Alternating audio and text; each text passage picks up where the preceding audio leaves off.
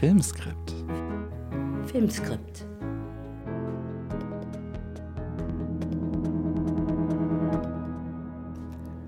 Hallo und herzlich willkommen zu Filmskript, dem Podcast über das Drehbuchschreiben. Mein Name ist Konstantin Lieb und wie in jeder Folge begrüße ich mir gegenüber die Drehbuchautorin Heide Schwocho. Hallo Heide. Hallo Konstantin.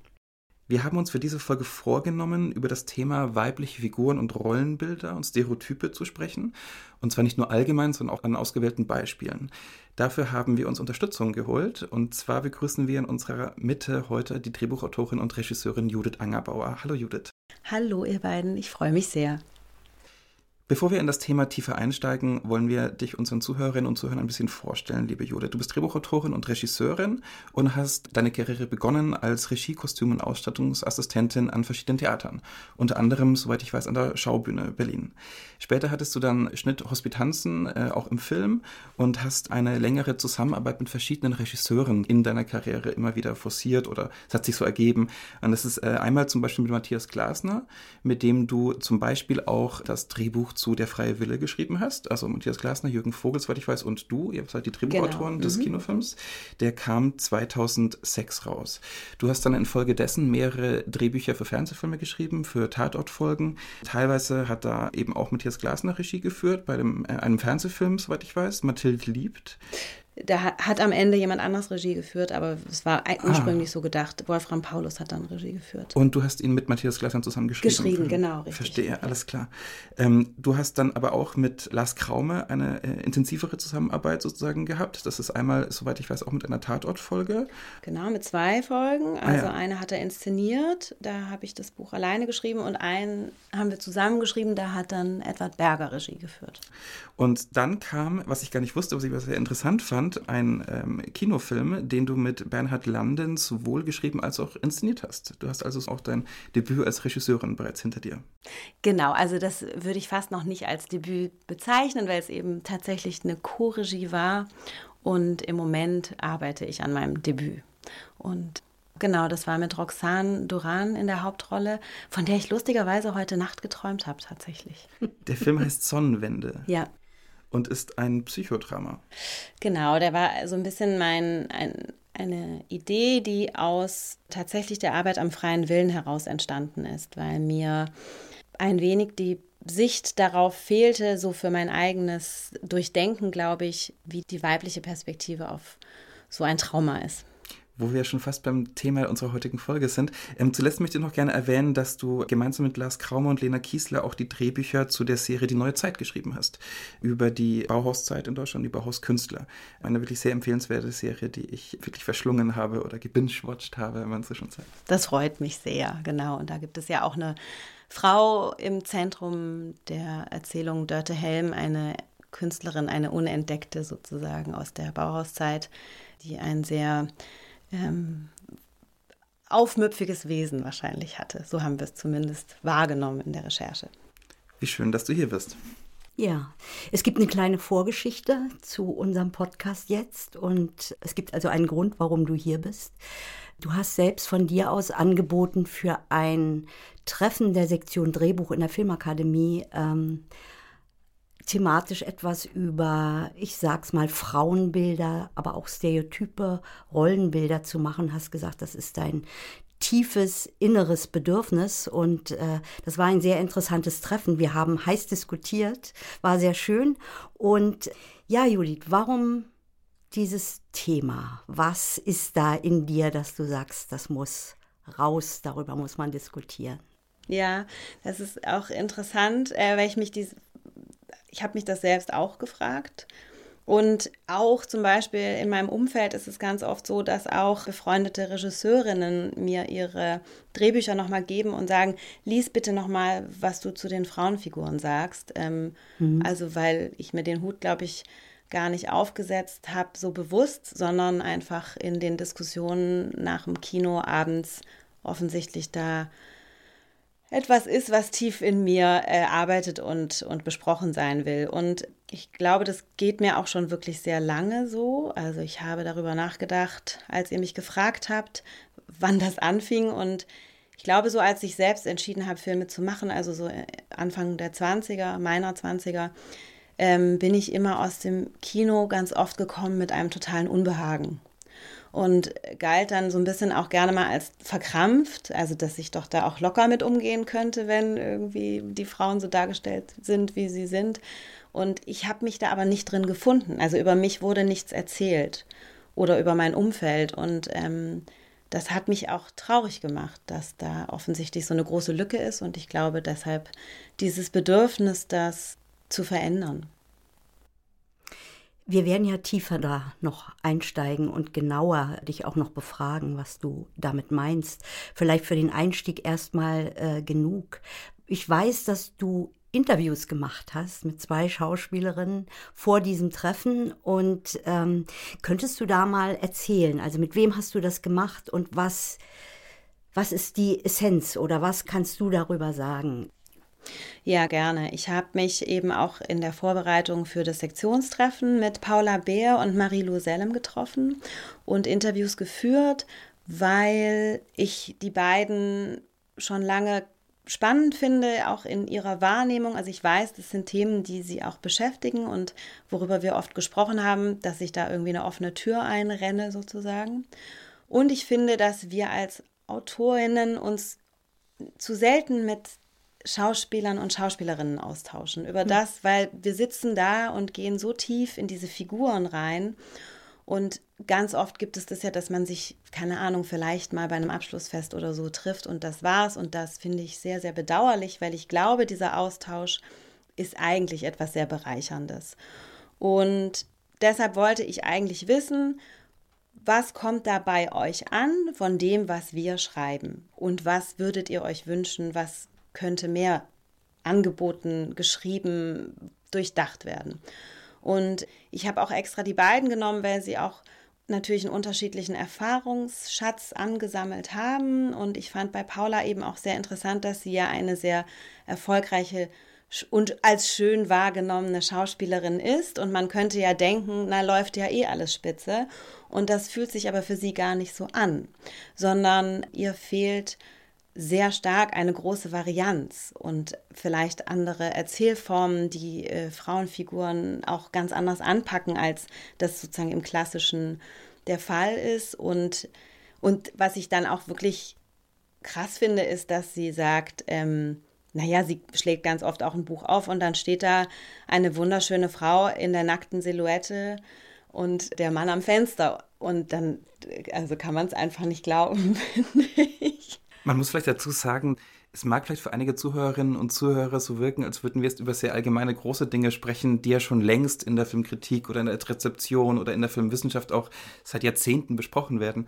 Wir haben aber alle, glaube ich, in der Vorbereitung gemerkt, dass es so ein Januskopf ist, also ein doppelköpfiges ähm, Thema sozusagen, weil man auf der einen Seite in einer gewissen Blase oder auch Rezeptions Ecke der äh, Kulturindustrie zwar über diese Themen sehr reflektiert spricht und sehr viele, sehr ähm, differenzierte Meinungen hat und auch ganz gut analytisch darüber spricht, innerhalb der Filmbranche, die sozusagen aber sehr praktisch auch diese Stereotype, diese Rollenbilder vielleicht äh, wieder auflebt oder vielleicht auch versucht zu brechen, da wird nicht so oft darüber gesprochen. Und genau deswegen wollen wir es auch heute anhand von verschiedenen Beispielen darüber sprechen und nicht nur allgemein. Aber ähm, wir werden dann immer wieder heute im Gespräch auf andere Blogs verweisen, auf andere Podcast verweisen, wo man sich nochmal vertiefend in das Thema auch reinhören kann. Ja. Nur als kleine Nebenbemerkung für all diejenigen, ähm, für die das vielleicht schon ein alter Hut heute ist. Es ist leider, wie wir festgestellt haben, für ganz, ganz viele eben kein alter Hut. Ja, äh, vielleicht dazu zu äh, sagen, das betrifft ja auch die eigene Arbeit wo intuitiv auch Dinge passieren, wo ich auch gemerkt habe, und nicht nur in der Vorbereitung, sondern auch wenn ich andere Filme sehe, oh, da ist dir ja auch was passiert, mhm. wie schnell man auch ins Drehbuch ein Adjektiv schreibt und sagt sich, warum eigentlich? Diese Figur soll sich doch zeigen. Mhm. Mm, die Zuschauer und Zuschauerinnen sollen es doch erleben und ich will es auch erleben mit dieser Figur und gebe nicht schon ein Urteil ab. Und das ist immer wieder in der eigenen Arbeit auch, dass es zu überprüfen ist. Und ähm, man kann viel sagen, es gibt Theorien, aber das ist das eine. Das zweite ist ja die konkrete Drehbucharbeit und wir alle drei wissen, was das bedeutet und uns passieren da auch Dinge, wo Schauspielerinnen danach sagen, was hat sie denn da geschrieben? Also. Total. Ne? Aber die machen sich ja auch wiederum da darüber Gedanken. Das war auch eben so das Feedback von Marie-Lou Sellem, die mhm. äh, eben gesagt hat, sie wurde natürlich durch einen determinierten Blick wahrgenommen und aber sie selbst hat den sich auch angeeignet und sich davon wieder zu befreien. Und ich habe manchmal das Gefühl, also Jahrtausende des Patriarchats, das sitzt ja fast auf unseren Genen drauf. Und ähm, das ist gar nicht so einfach, sich davon zu befreien. Und wie du gesagt hast, es gibt das eine, das ist eine Blase und das andere ist die breite Wirkung. Und es ist ja auch nicht umsonst so, dass die MeToo-Bewegung im Film angefangen hat. Also das ist ja auch sehr bezeichnend, glaube ich, ja. dass da ein großer Notstand herrscht. Ja, und das hat ja auch viele Ebenen. Ne? Ich sage nur mal ein Beispiel, ein Film über einen Bertolt Brecht, der schon älter ist, also so alt ist er nicht geworden, aber über 40, er hat mit einer jungen Frau geschlafen im Film und er, damit man seine Gebrechlichkeit nicht sieht, sitzt auf dem Bett im Dunkeln, ist überhaupt nicht zu sehen. Sie ist in der Dusche, die Tür ist offen und der Blick geht auf diese nackte Frau.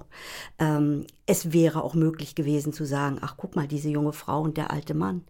Mhm. Wie jung ist sie, wie frisch ist sie, wie schön ist sie auch zu sehen. Und da sitzt dieser Mensch ja. auf diesem Bett und hat schon Krampfadern an den Beinen. Ich übertreibe jetzt ja, mal. Ja. Aber mhm. äh, der Blick, das ist, es ist ein Gewohnheitsblick auch, dass man die Frau sieht und sie natürlich auch den Film heben lässt, wenn weil man sich an diesem Blick. Und ganz oft, also noch eine Sache dazu, kann. ist es ja so, dass von dem Mann das Gesicht zu sehen ist und von der Frau der Körper. Also ich finde es auch noch mal was anderes, wenn beides gemeinsam, ne, wenn die ganze Person, aber eben auch wir werden heute, glaube ich, ganz viel über den Blick sprechen. Ja. Ähm, oder ich auch zumindest ja.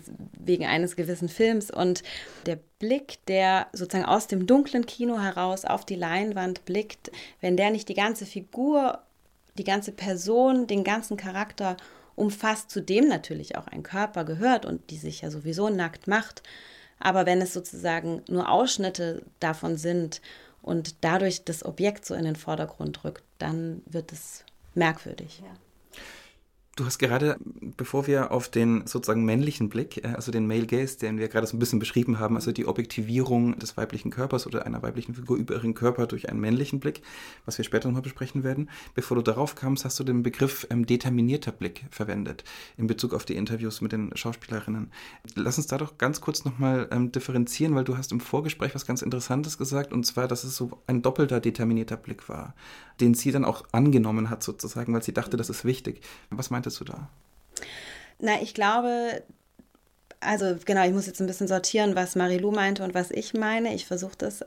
Ich glaube, für sie war es so, dass sie auch es angenommen hat, weil es etwas mit ihr gemacht hat, was sie auch interessiert hat. Mhm. Und wogegen sie sich dann aber auch immer, also wo sie auch immer dagegen gegangen ist. Ähm, und einfach immer auch in eine Diskussion rein, die dann das zieht sich jetzt dann schon weniger auf die Figur und tatsächlich mehr darauf, wie eine Schauspielerin wahrgenommen wird, dass sie anstrengend dann auch oft wahrgenommen wurde. Mhm.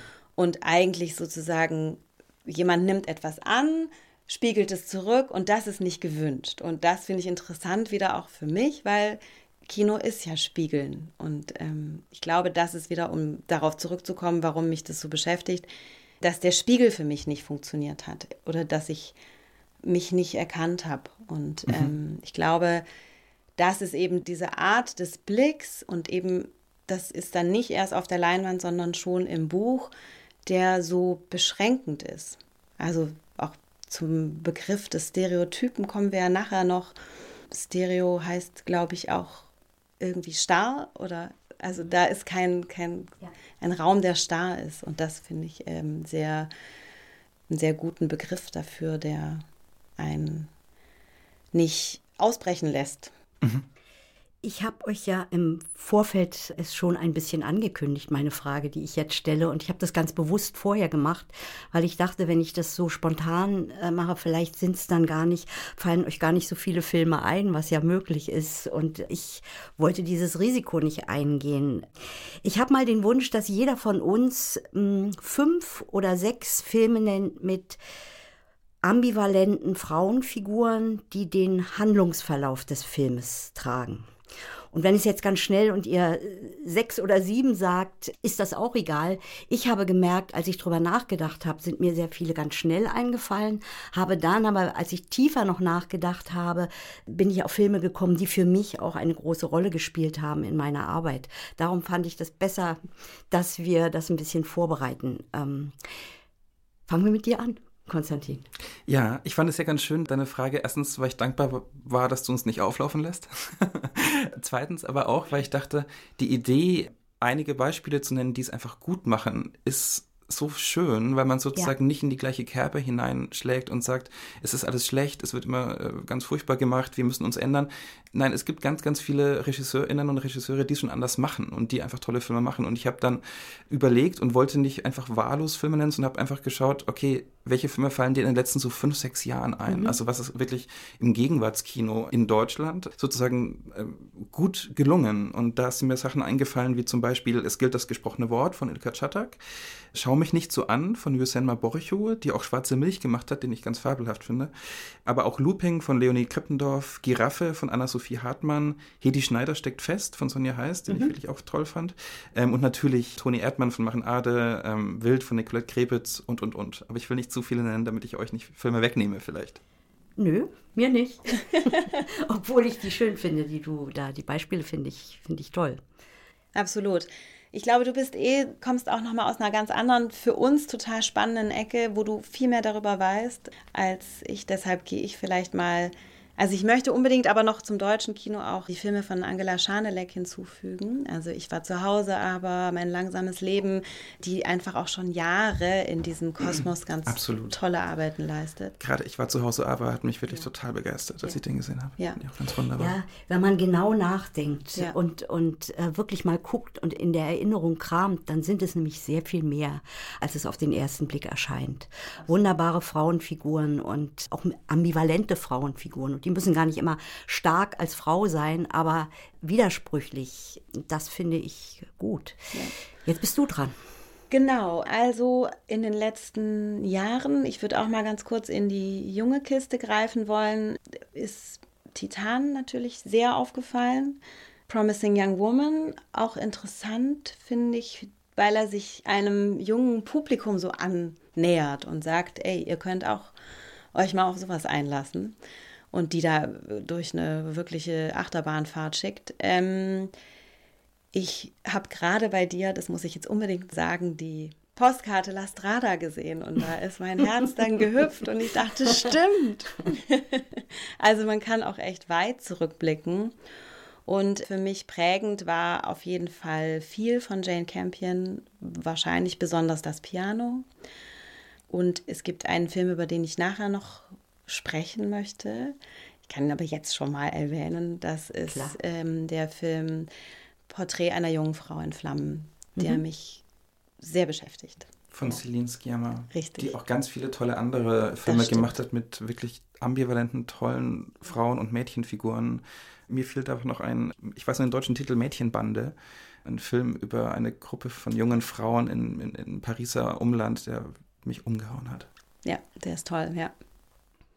Heide, also, was ist bei ja, dir für ich Titel? Ich fange auch an mit einem Film, der mich umgehauen hat und das ist Fish Tank von Andrea Arnold über ein 15-jähriges Mädchen, das sich in den Liebhaber ihrer Mutter verliebt, aber damit ist noch gar nichts erzählt, das ist jetzt nur ganz kurz, mhm. aber diese junge Frau hat mich als Figur in ihrer Kraft in ihrer Widerspenstigkeit, in ihrer Stärke und, und, und Schwäche unglaublich fasziniert. Und ich habe dann danach gleich andere Filme von ihr gesehen und habe gemerkt, das ist eine Autorin und Regisseurin, mit der möchte ich mich auch weiter beschäftigen. Gerade auch in diesem Zusammenhang. Absolut. Und vor allen Dingen, was mir da auch gefällt, wenn sowas. Ähm, sowas Widerborstiges auch in die Filme kommt, wo es ja, das zweite ist, den habe ich jetzt erst uns ganz neu gesehen, das Ereignis.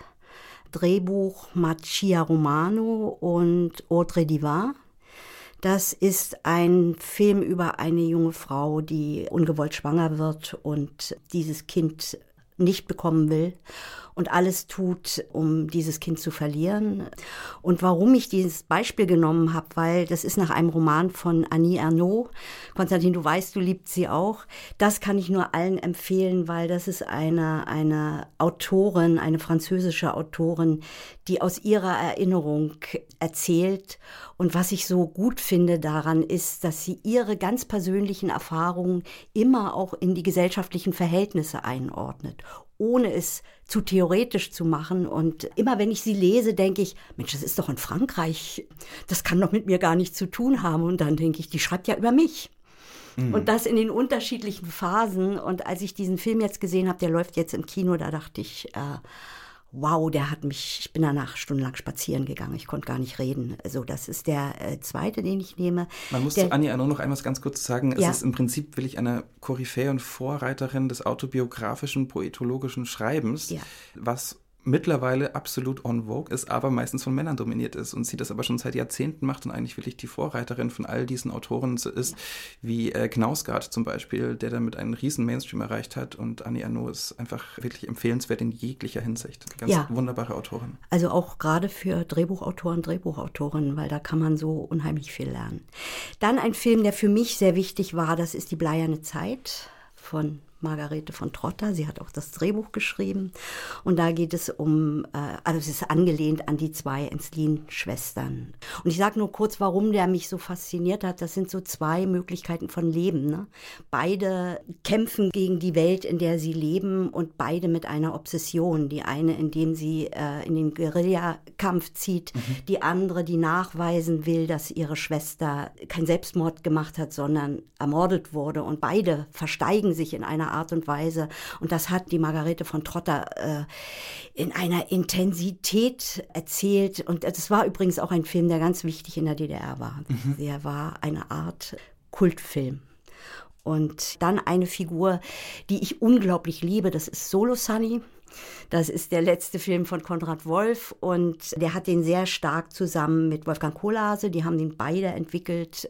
Wir sind beide auch am Set gewesen. Und warum ich diese Figur so liebe, ist, weil die sich absolut nicht anpassen will egal in welchen Verhältnissen sie lebt. Und das ist so eine Figur, die so strotzt vor Sinnlichkeit, aber auch bricht und, und, und ganz dünnhäutig ist, aber dann wieder so einen Saft hat als Frauenfigur. Darum liebe ich die. Und dann habe ich überlegt, wen nehme ich jetzt als letzten Film? Und da ist mir einer eingefallen, den ich sehr interessant finde. Und ich könnte mir vorstellen, Konstantin, dass wir den Film auch nochmal in einem anderen Zusammenhang uns angucken. Das ist Persona von Ingmar Bergmann. Oh ja, unbedingt. Die Geschichte zweier Frauen aus dem Blick dieser Frauen, aber auch des Mannes. Und da ist so viel Ambivalenz drin. Das ist ein Film, der auch ein, ein Meilenstein in der Filmgeschichte ist, in der Ästhetik. Und äh, der ist mir dann eingefallen. Da war ich richtig froh, dachte ich, wow, jetzt ist der Ingmar Bergmann, den ich auch sehr, sehr liebe und auch seinen Blick auf Frauen. Total. Ich habe interessanterweise, es ist schön, dass du Persona, dass du draufgekommen bist, weil ich habe neulich mal nur ganz kurz reinschauen wollen, weil ich eine bestimmte Einstellung gesucht habe. Und dann habe ich gleich wieder den ganzen Film geguckt. Ich konnte nicht Man mich kann- losreißen. Ja, ja. Und wenn wir über den Blick ne, auf Frauen sehen, also diese Gesichter, diese Gesichter, und da ist ja eine Figur, die überhaupt gar nicht redet. Und du siehst, wie sie fühlt, was sie denkt und bist aber auch immer wieder überrascht, weil sie ganz anders denkt, als man erst mal gesehen hat. Also das ist, ähm, das ist ein großartiger Film. Die Ja. schweigende Frau ist übrigens auch ein Motiv als Reaktion. Also fällt mir gerade auf, das Piano benutzt das ja auch. Ja. Eine Frau, die sich widersetzt zu sprechen in einer Welt, in der sie nicht Mhm. gehört wird, vielleicht. Das ist doch ein sehr guter Einstieg in verschiedene Formen von äh, Rollenbildern, weiblichen Rollenbildern und Stereotypen. Ähm, vielleicht können wir einen kleinen Überblick mal machen. Du hast dich ja so damit beschäftigt, in welche Fallen man tappen kann oder welche Motive oder welche Wiederholungen von bestimmten Charaktereigenschaften es auch gibt in diesem Kontext. Vielleicht machen wir da zuerst mal einen kleinen Überblick.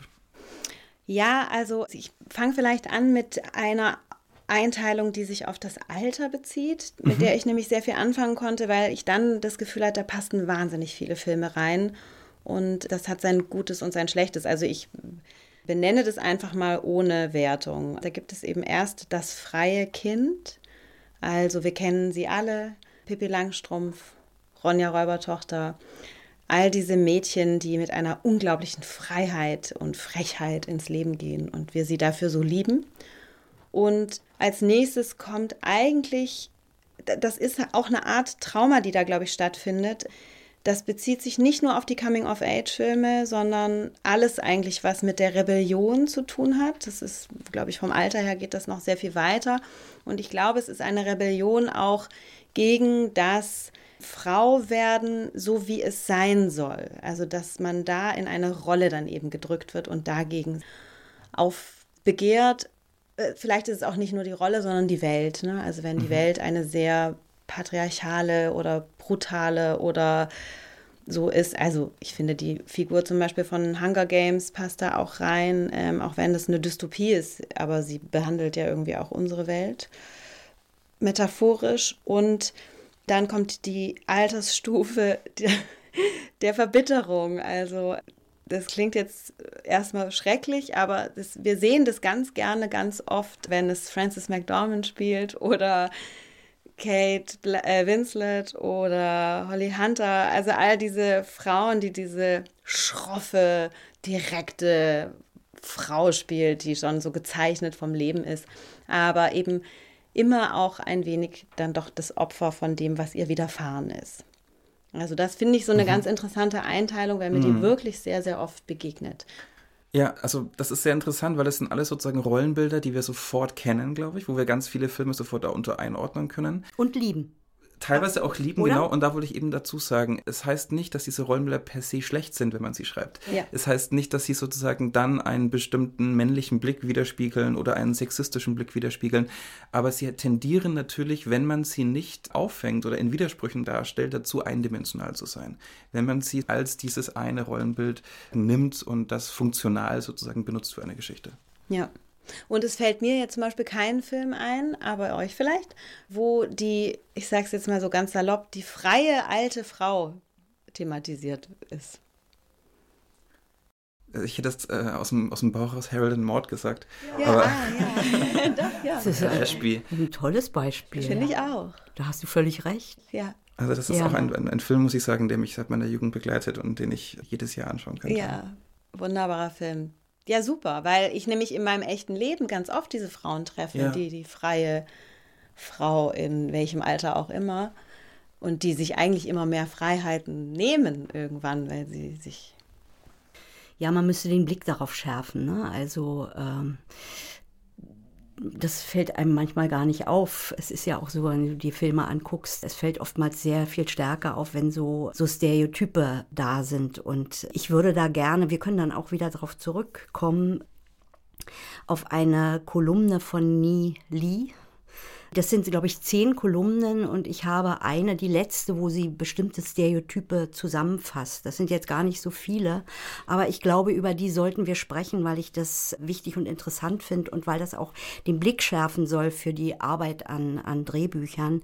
Und sie sagte, schreibt, also folgende, also diese sexistischen Frauenfiguren sollten aus Filmen völlig verschwinden, weil sie so unterkomplex sind. Wir haben jetzt sehr viel positiver auch gesagt und deine Beispiele finde ich immer noch da, das kann ich akzeptieren, auch wenn ich an Pippi Langstrumpf denke. Das kann ich total akzeptieren, aber als erstes sagt sie die Jungfrau in Nöten. Also, das sind Frauenfiguren, die eigentlich von den männlichen Protagonisten, von den Männern immer gerettet werden müssen und die sich nicht aus eigener Kraft befreien kann. Also das heißt, sie ist von vornherein als die weibliche und wenn du sagst, das freie Kind, würde ich hier sagen, das ewige Kind. So könnte man es auch bezeichnen. In Western hat man das ganz stark, also ne, die Frau, die, die dann gerettet werden muss. Dazu kommt, dass sie in der Regel oder fast immer sehr attraktiv ist und genau dadurch, wie sie schreibt, auch zum Objekt des Mannes gemacht wird, also zum Objekt, das der Held in seiner Odyssee, in seiner Heldenreise oder währenddessen zurückerobern muss, also wieder zu seinem Besitz erlangen muss. Und ich möchte eins dazu sagen, weil ich das wichtig finde und weil mir das dann auch aufgefallen ist, weil ich das oft in Filmen äh, sehe, dass sie wirklich dazu da ist, die Handlung des männlichen Protagonisten voranzutreiben.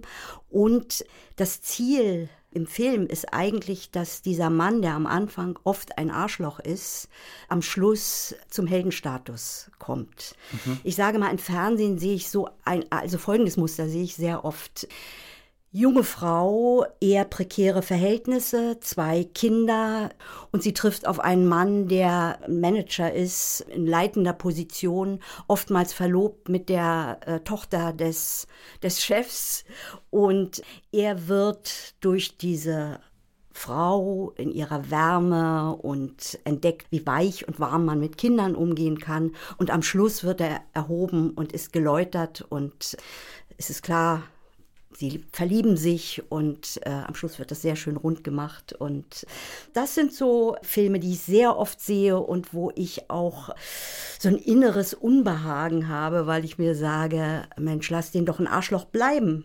Wieso muss diese Frau diesen Mann jetzt unbedingt zum guten Menschen machen, zum wunderbaren Mann? Ich glaube, das ist ein ein Stereotyp, was wir sehr oft finden und was aber auch unreflektiert ist oft, weil es auch so schön ist, dass man so einen Mann läutert. Hat doch auch was. Genau. Manchmal ähm, hat sie natürlich auch noch die Komponente der Entjungferung. Apropos Jungfrau in Nöten. Das kommt noch dazu, ja. Ich glaube, also natürlich ist es toll, wenn jemand jemand anders hilft. Ich muss aber dazu wieder sagen, ich kenne das aus meinem Leben einfach nicht. Und ich sage jetzt auch nicht, dass Film immer aus dem Leben gegriffen sein muss. Ne? Man darf ja auch ja. Märchen erzählen. Aber wenn es das so gar keine Überschneidung eigentlich gibt, mhm. dann frage ich mich schon, warum erzählt man mhm. das überhaupt? Und warum erzählt man es so gerichtet? oft und immer ja, wieder? Genau. Also sozusagen, das, das ist, ist es, weil ich denke schon, dass, das, dass es das auch gibt. Und dass es vielleicht auch mit einem inneren Bedürfnis zusammenhängt, aber dass es vor allen Dingen sehr wirksam ist, weil es ist eine Geschichte von Gut und Böse. Ja. Und diese Gegensätze sind doch immer wieder äh, auch schön anzusehen.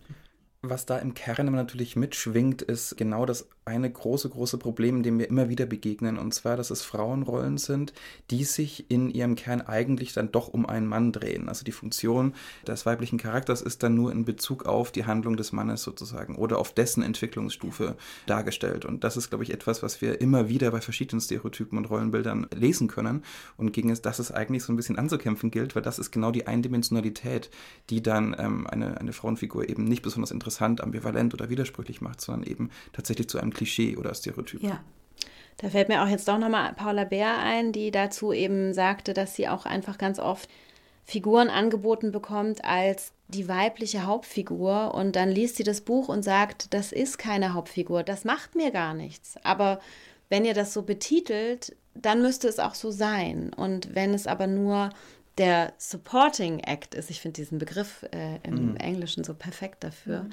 dann ist zumindest gleich die Gewichtung klar. Und dann erzählt man nicht pseudohaft eine weibliche komplexe Figur, sondern dann hat sie halt nur gewisse Attribute. Aber dann ist es zumindest vom Verständnis her von vornherein auch gleich klar.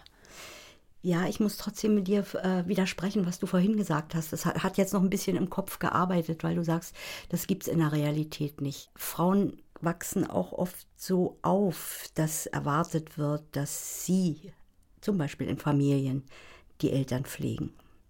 Dass mhm. sie diejenigen sind, die andere soziale Kompetenzen hat und dass das natürlich auch etwas ist, was immer wieder vorkommt, weil das entspricht dem, was erwartet wird. Ich meine, da reden wir natürlich ja. über ein noch größeres Thema und zwar über gesellschaftlich konstruierte Rollenbilder. Also da reden wir dann darüber, dass es be bestimmte Zuschreibungen auch in ja. der Entwicklungsgeschichte unserer Gesellschaft gibt, wo die Frau bestimmte Attribute bekommen hat, von den 50er Jahren bis heute und der Mann bestimmte Attribute bekommen hat und das fast schon wie vordeterminiert weitergegeben wurde, ja. was natürlich ein absoluter Quatsch ist. Ja. Ich glaube, ich meinte auch gar nicht das, da hast du absolut recht, sondern die Frau, die gerettet werden muss oder will, mhm. die gibt es für mich nicht. Es gibt manche, die haben diesen Wunsch, aber es klappt nie. Das gibt es einfach nicht. Du, du, meinst, du meinst, es gibt generell keine Rettung. Da würde ich das kann sein. sagen, ja, du hast recht. Wozu überhaupt weitermachen? Ja. Doch, es gibt Rettung, aber such sie bei dir selbst am besten. Mhm. Egal welches Geschlecht du hast könnte man noch mal drüber streiten. Ähm, Abgesehen von der Jungfrau in Nöten, die du gerade als äh, sozusagen ja. unterkomplexe Frauenfigur erwähnt hast aus der Kolumne von Nili, die übrigens The Female Gaze heißt, für alle, die es nachverfolgen ja. und nachlesen wollen. Nili ist eine Bloggerin und Journalistin, die auf jetzt.de, dem Unterangebot der Süddeutschen Zeitung, für zwei Jahre lang diese Kolumne geschrieben hat, The ja. Female Gaze. Und dort hat sie Filme, Serien und popkulturelle Phänomene aus einer feministischen und antirassistischen Sicht beleuchtet. Ich glaube, soweit ich es nachrecherchiert habe, ist dieses Projekt abgeschlossen und sie arbeitet jetzt woanders. Aber ähm, das ist wirklich eine große Empfehlung. Äh, The Female Gaze, eine Kolumne von Nili. Abgesehen, was ich aber eigentlich sagen wollte, entschuldigt bitte. Ich weiß äh, aber, was du sagen äh, Genau, abgesehen von der Jungfrau in Nöten äh, ist ja. sozusagen die, das Gegenteil, die starke, ja. taffe Frau, ja. äh, die man natürlich dann, und das ist vielleicht etwas, was uns als Drehbuchautorinnen immer wieder begegnet auch, die wird dann immer als Beispiel genommen, dass wir haben doch eine tolle Frauenfigur in einem Buch. Die ist doch stark und tough und, und hat ein Ziel und erreicht es dann auch und ist wirklich das Gegenbeispiel. Ich meine, man kann nicht sagen, dass die alle eindimensional sind, ne? aber wenn man dann wieder mit Gegenklischees arbeitet, ich sage mal eine Tatortkommissarin nur als Beispiel, die dann natürlich Motorrad fährt die Lederjacke trägt und eigentlich die, die männlichen Eigenschaften erhält, aber keine Vermischung aus starken und schwachen Elementen, weil kein Mensch ist einfach nur tough und sagt, so, das kann man machen bei, bei Supergirl-Geschichten, obwohl auch da gibt es beides. Und man muss immer sagen, ähm, es gibt auch taffe, starke Frauen, sehr verwundbar sind. Und wir werden nachher auch noch mal bei deinem Beispiel dazu kommen. Aber ich finde das interessant. Mhm. Und ich verstehe aber auch, dass das erstmal ein Gegenbeispiel ist aus der Jungfrau in Nöten. Erstmal zu sagen, so Leute, jetzt muss aber mal das Gegenbeispiel her. Aber ich glaube, wir sind inzwischen in der Entwicklung und auch was die feministische Filmanalyse angeht, was die Entwicklung von Filmen angeht, dass man da jetzt auch sehr viel stärker in die Zwischenräume gehen kann. Äh, und ja, du hast das Wort äh, unterkomplex gesagt. Das finde ich ähm, sehr gut dazu, weil, also was mir oft begegnet ist, dann auch im, im Schreiben fürs Fernsehen, in den Gesprächen über die weiblichen Figuren, dass da eine hohe Komplexität gar nicht oft gewünscht ist oder keinen Raum hat oder nicht verlangt ist oder dann Angst ist, besteht, dass die Frau äh, deshalb unsympathisch wirken könnte. Und das ist so absurd, weil ganz oft werden dann aber Figuren wie zum Beispiel äh, Homeland, die Protagonistin genannt, die ja also nichts von all dem erfüllt, was sympathisch oder so sein sollte. Und da gibt es so eine ganz komische Angst,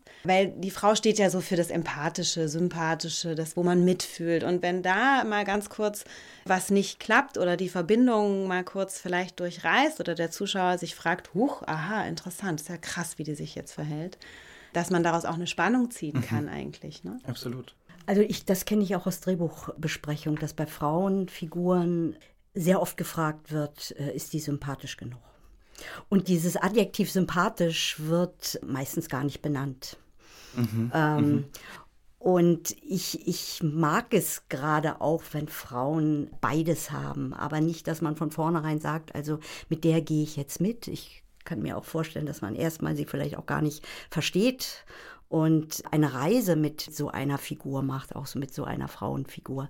Und das wird oft nicht zugestanden. Das hat auch wieder mit den eigenen Vorstellungen über, wie eine Frau zu sein hat, äh, zu tun, wo, wo immer wieder Reibungen kommen. Und darum ist es auch so wichtig, eben immer wieder diese positiven Beispiele auch zu finden. Ich habe im Vorfeld auch mit befreundeten Autorinnen und Autoren genau über, darüber gesprochen und es gab ein Rollenbild, was immer wieder genannt wurde, womit man bei Drehbuchbesprechungen immer in genau dieses Problem hineinläuft, und zwar die Mutter. Mhm. Also wenn man eine Mutterrolle schreibt oder hat in einem Film, einer Serie, dann ist oft eben genau dieser Punkt, sie ist ja sympathisch, das ist die Mutter, die darf aber nicht gebrochen werden. Sobald die Mutter ambivalent oder widersprüchlich in Bezug auf ihre Kinder dargestellt wird, fällt oft der Satz, und damit ich viele äh, mir bestätigt, oh, dann verliere ich die Figur. Das darf aber nicht sein. Ich darf die Mutter nicht verlieren, die ist das emotionale Zentrum des Films. Aber nur eine, eine, eine Figur über ihre Mutterrolle zu definieren, ist natürlich genauso eindimensional. Ja. Über die, die Mutter kann man wahrscheinlich einen eigenen Podcast füllen, weil das ist ja so das eins der Urthemen, mit denen wir, glaube ich, wirklich viel zu tun haben. Und es gibt ja auch die Mutter, die gar nicht, also die muss nicht wirklich Kinder haben. Das können auch sozusagen Kinder im Film sein, die ihr einfach untergeben sind und sie bemuttert all die. Und das ist auch ja ganz häufig. Mhm. Es kann dann mal in die Märtyrerin auch rutschen gerne. Also sie bemuttert ja auch gerne mal einen Mann vielleicht mhm. sogar. Mhm. Ähm. Und Märtyrerinnen sind wir alle, oder Juli? ja, ja, täglich. Immer mal wieder. Täglich. Immer mal wieder. Insofern würde ich gar nicht so ablehnen, dass man auch mit Rollenklischees arbeitet, wenn man sie dann wieder bricht, wenn man sie befragt, weil wir leben ja damit und haben da auch Erfahrungen, was das angeht. Ähm. Ich glaube, das ist aber ein großer Unterschied. Also benutzt du ja. bewusst Rollenklischees oder generell Klischees oder reproduzierst du genau ja. die Klischees und setzt die negative Gegenteil fort? Also man kann natürlich Klischees benutzen, sie brechen und dann als Teil einer Geschichte verstehen, aber nicht als einzige Charakterisierung einer Figur, in ja. dem Fall einer weiblichen Figur. Ja. Ich habe auch vorhin nochmal darüber nachgedacht, weil wir uns auch im Vorfeld über was ist Stereotyp und was ist ein Rollenbild verständigt haben und habe dann nochmal so in diese beiden Begriffe reingehorcht und gedacht, das Rollenbild, das ist weicher. Also das sind Rollen, das mhm. ist ein Bild, das kann man verschieden sehen und darstellen. Man kann in verschiedene Rollen eigentlich schlüpfen. Also das ist genau dieses Spiel. Und das Stereotyp ist, ist ähm, starrer. Starr und starr fest. Und, und, fest. Und das ja. kann man eigentlich nur sprengen. Also da braucht es viel mehr Kraft ja. dafür. Ja, ja, ist richtig. Ja, ich glaube, Konstantin, dass diese Studien, die ganz wichtig sind, dass man sie auch sich anguckt. Aber ich glaube, wir gehen vielleicht doch schon zu unseren Filmbeispielen. Wir haben im Vorfeld jeder uns einen Film herausgesucht, wo wir tiefer nochmal die Frauenfiguren beschreiben wollen, an Beispielen und auch Probleme, die damit zusammenhängen. Und ich möchte aber etwas sagen, was wichtig ist. Alles, worüber wir sprechen, darüber haben sich feministische Filmwissenschaftlerinnen ganz in der Tiefe beschäftigt und wir haben gerade auch in Deutschland eine sehr reiche Tradition von Filmemacherinnen, die sich mit Stereotypen auseinandergesetzt haben und Filme gemacht haben, die ein anderes Frauenbild erzählen. Und das möchte ich einfach auch erwähnen, weil es hat in der Berlinale, und da kann man es gut zusammenfassen, 2019 eine Retrospektive gegeben von deutschen Filmemacherinnen und ihren Filmen. Und da gibt es auch eine DVD, die kann ich wirklich nur heiß empfehlen, weil ich habe jetzt auch im Vorfeld so einige Filme gesehen, zum Beispiel von Toransky, Eine flexible Frau. Ein wunderbarer Film. Toransky ist, glaube ich, letztes Jahr gestorben. Darum ist es, finde ich, auch nochmal gut an sie äh, zu erinnern. Und es gibt sehr, sehr viele Filmemacherinnen in Deutschland, die sich diesen Male Gaze, sage ich mal, den männlichen Blick auf Frauen in Filmen gewährt haben und Filme gemacht haben, einfach über den Alltag von Frauen, über toxische Arbeitsverhältnisse, über Beziehungen in der Familie und, und, und. Und ich glaube, das ist einfach wichtig, ähm, dass wir das hier erwähnen. Hier schließt sich natürlich auch ein kleiner Kreis zu den ersten Folgen unseres Podcasts, wo wir unter anderem über den deutschen Autorenfilm gesprochen haben.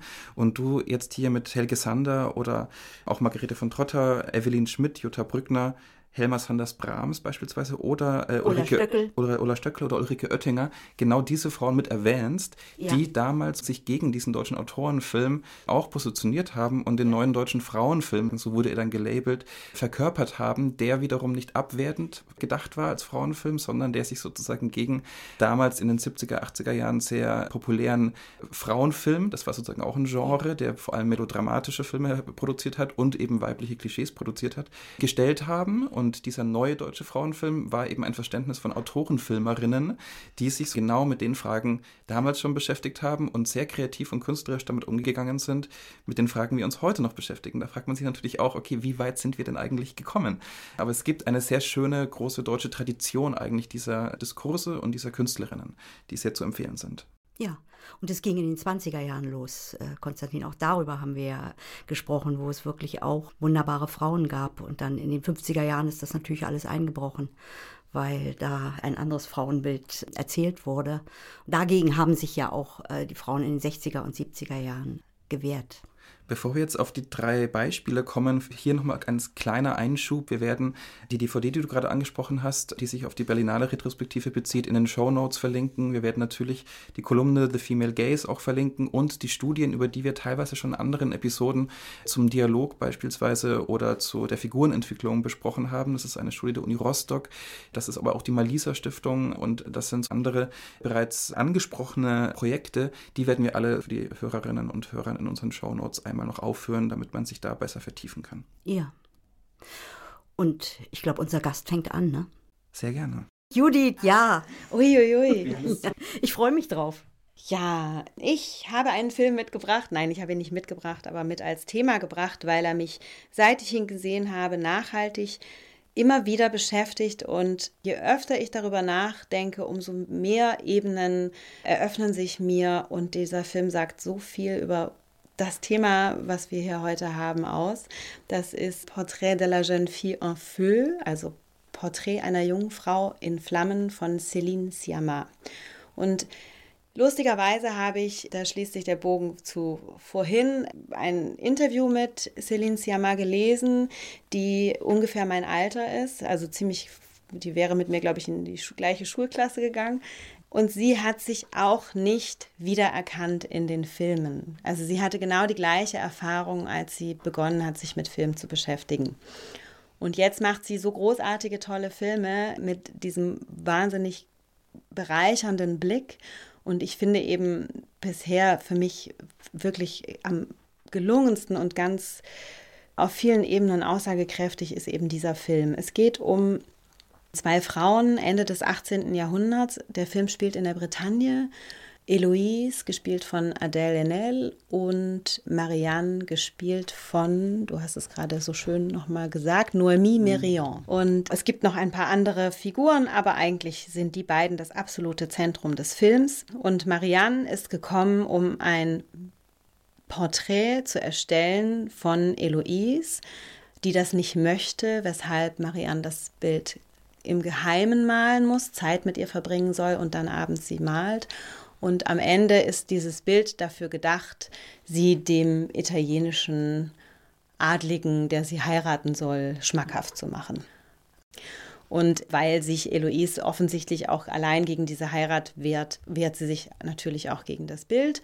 Und Marianne macht, erstellt aber dieses Bild und zeigt es ihr irgendwann. Und Eloise findet sich in diesem Bild nicht wieder. Sie sagt, das ist nicht gut, das bin nicht ich und das ist auch, es gefällt ihr nicht. Sie fühlt sich auch nicht anziehend und all das wünscht sie sich auch interessanterweise von diesem Bild. Und die Gräfin, die Mutter von Eloise, fährt dann ein paar Tage weg. Äh, Marianne darf bleiben und die beiden beginnen eine Liebesgeschichte und Eloise wird Marianne dann auch wirklich Porträt sitzen und es eröffnet sich plötzlich zwei Dinge, die ich eben sehr herausragend finde. Es eröffnet sich Raum für Kreativität und für Liebe.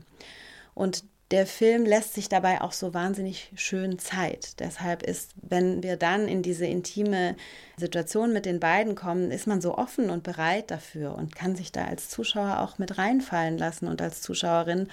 Und dadurch, dass der Film die Blicke auch so thematisiert, sie müssen sich ja auch anschauen, werde ich als Betrachterin auch mit in diese Blickwelt hineingenommen. Es ist, findet plötzlich so ein Austausch zwischen Leinwand und Zuschauerin statt und das finde ich wirklich wahnsinnig klug und faszinierend, wie ihr das gelingt in diesem Film. Ich kann dir nur zustimmen. Ich schlage mal einen ganz kleinen Exkurs vor. Konstantin, du hast dich mit Laura Malway beschäftigt und mit dem Male Gaze, über den wir ja jetzt oft schon gesprochen haben, und diesen unterschiedlichen Perspektiven und dem männlichen Blick.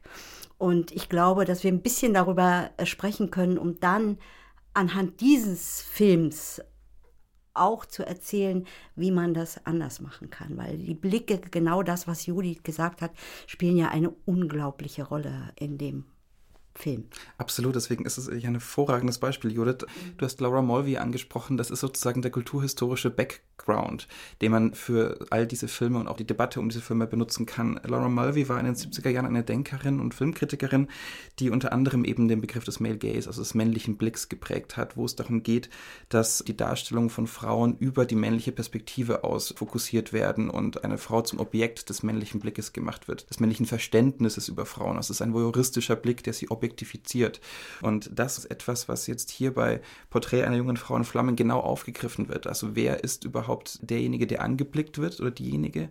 Wer ist diejenige, die anblickt? Wo ist die Grenze zwischen Subjekt und Objekt? Wo ist aber auch das Selbstbestimmungsrecht der angeblickt Werdenden sozusagen über das Abbild, das von ihr entsteht? Und das sind all diese Fragen, die hier aufgemacht werden, die kulturhistorisch natürlich genau die Debatte des männlichen Blicks und des Male Gazes beinhalten, aber eben umdrehen oder ad absurden umführen fast schon. Es gibt äh, eine ganz wunderbare Szene in diesem Film, wo die Liebesbeziehung fortgeschritten ist und es in einem sehr intimen Moment dazu kommt, dass Eloise äh, nackt äh, vor Marianne liegt und Marianne auf ihr Geschlecht schaut. Aber just in diesem Winkel ist ein Spiegel und der Blick auf ihr Geschlecht wird gespiegelt auf sie selbst. Also hier wird sozusagen genau umgedreht, wie möchte ich dich sehen, was möchte ich sehen, sehe ich mich selbst, also es geht vielleicht sogar um mich selbst, also um die Blickende.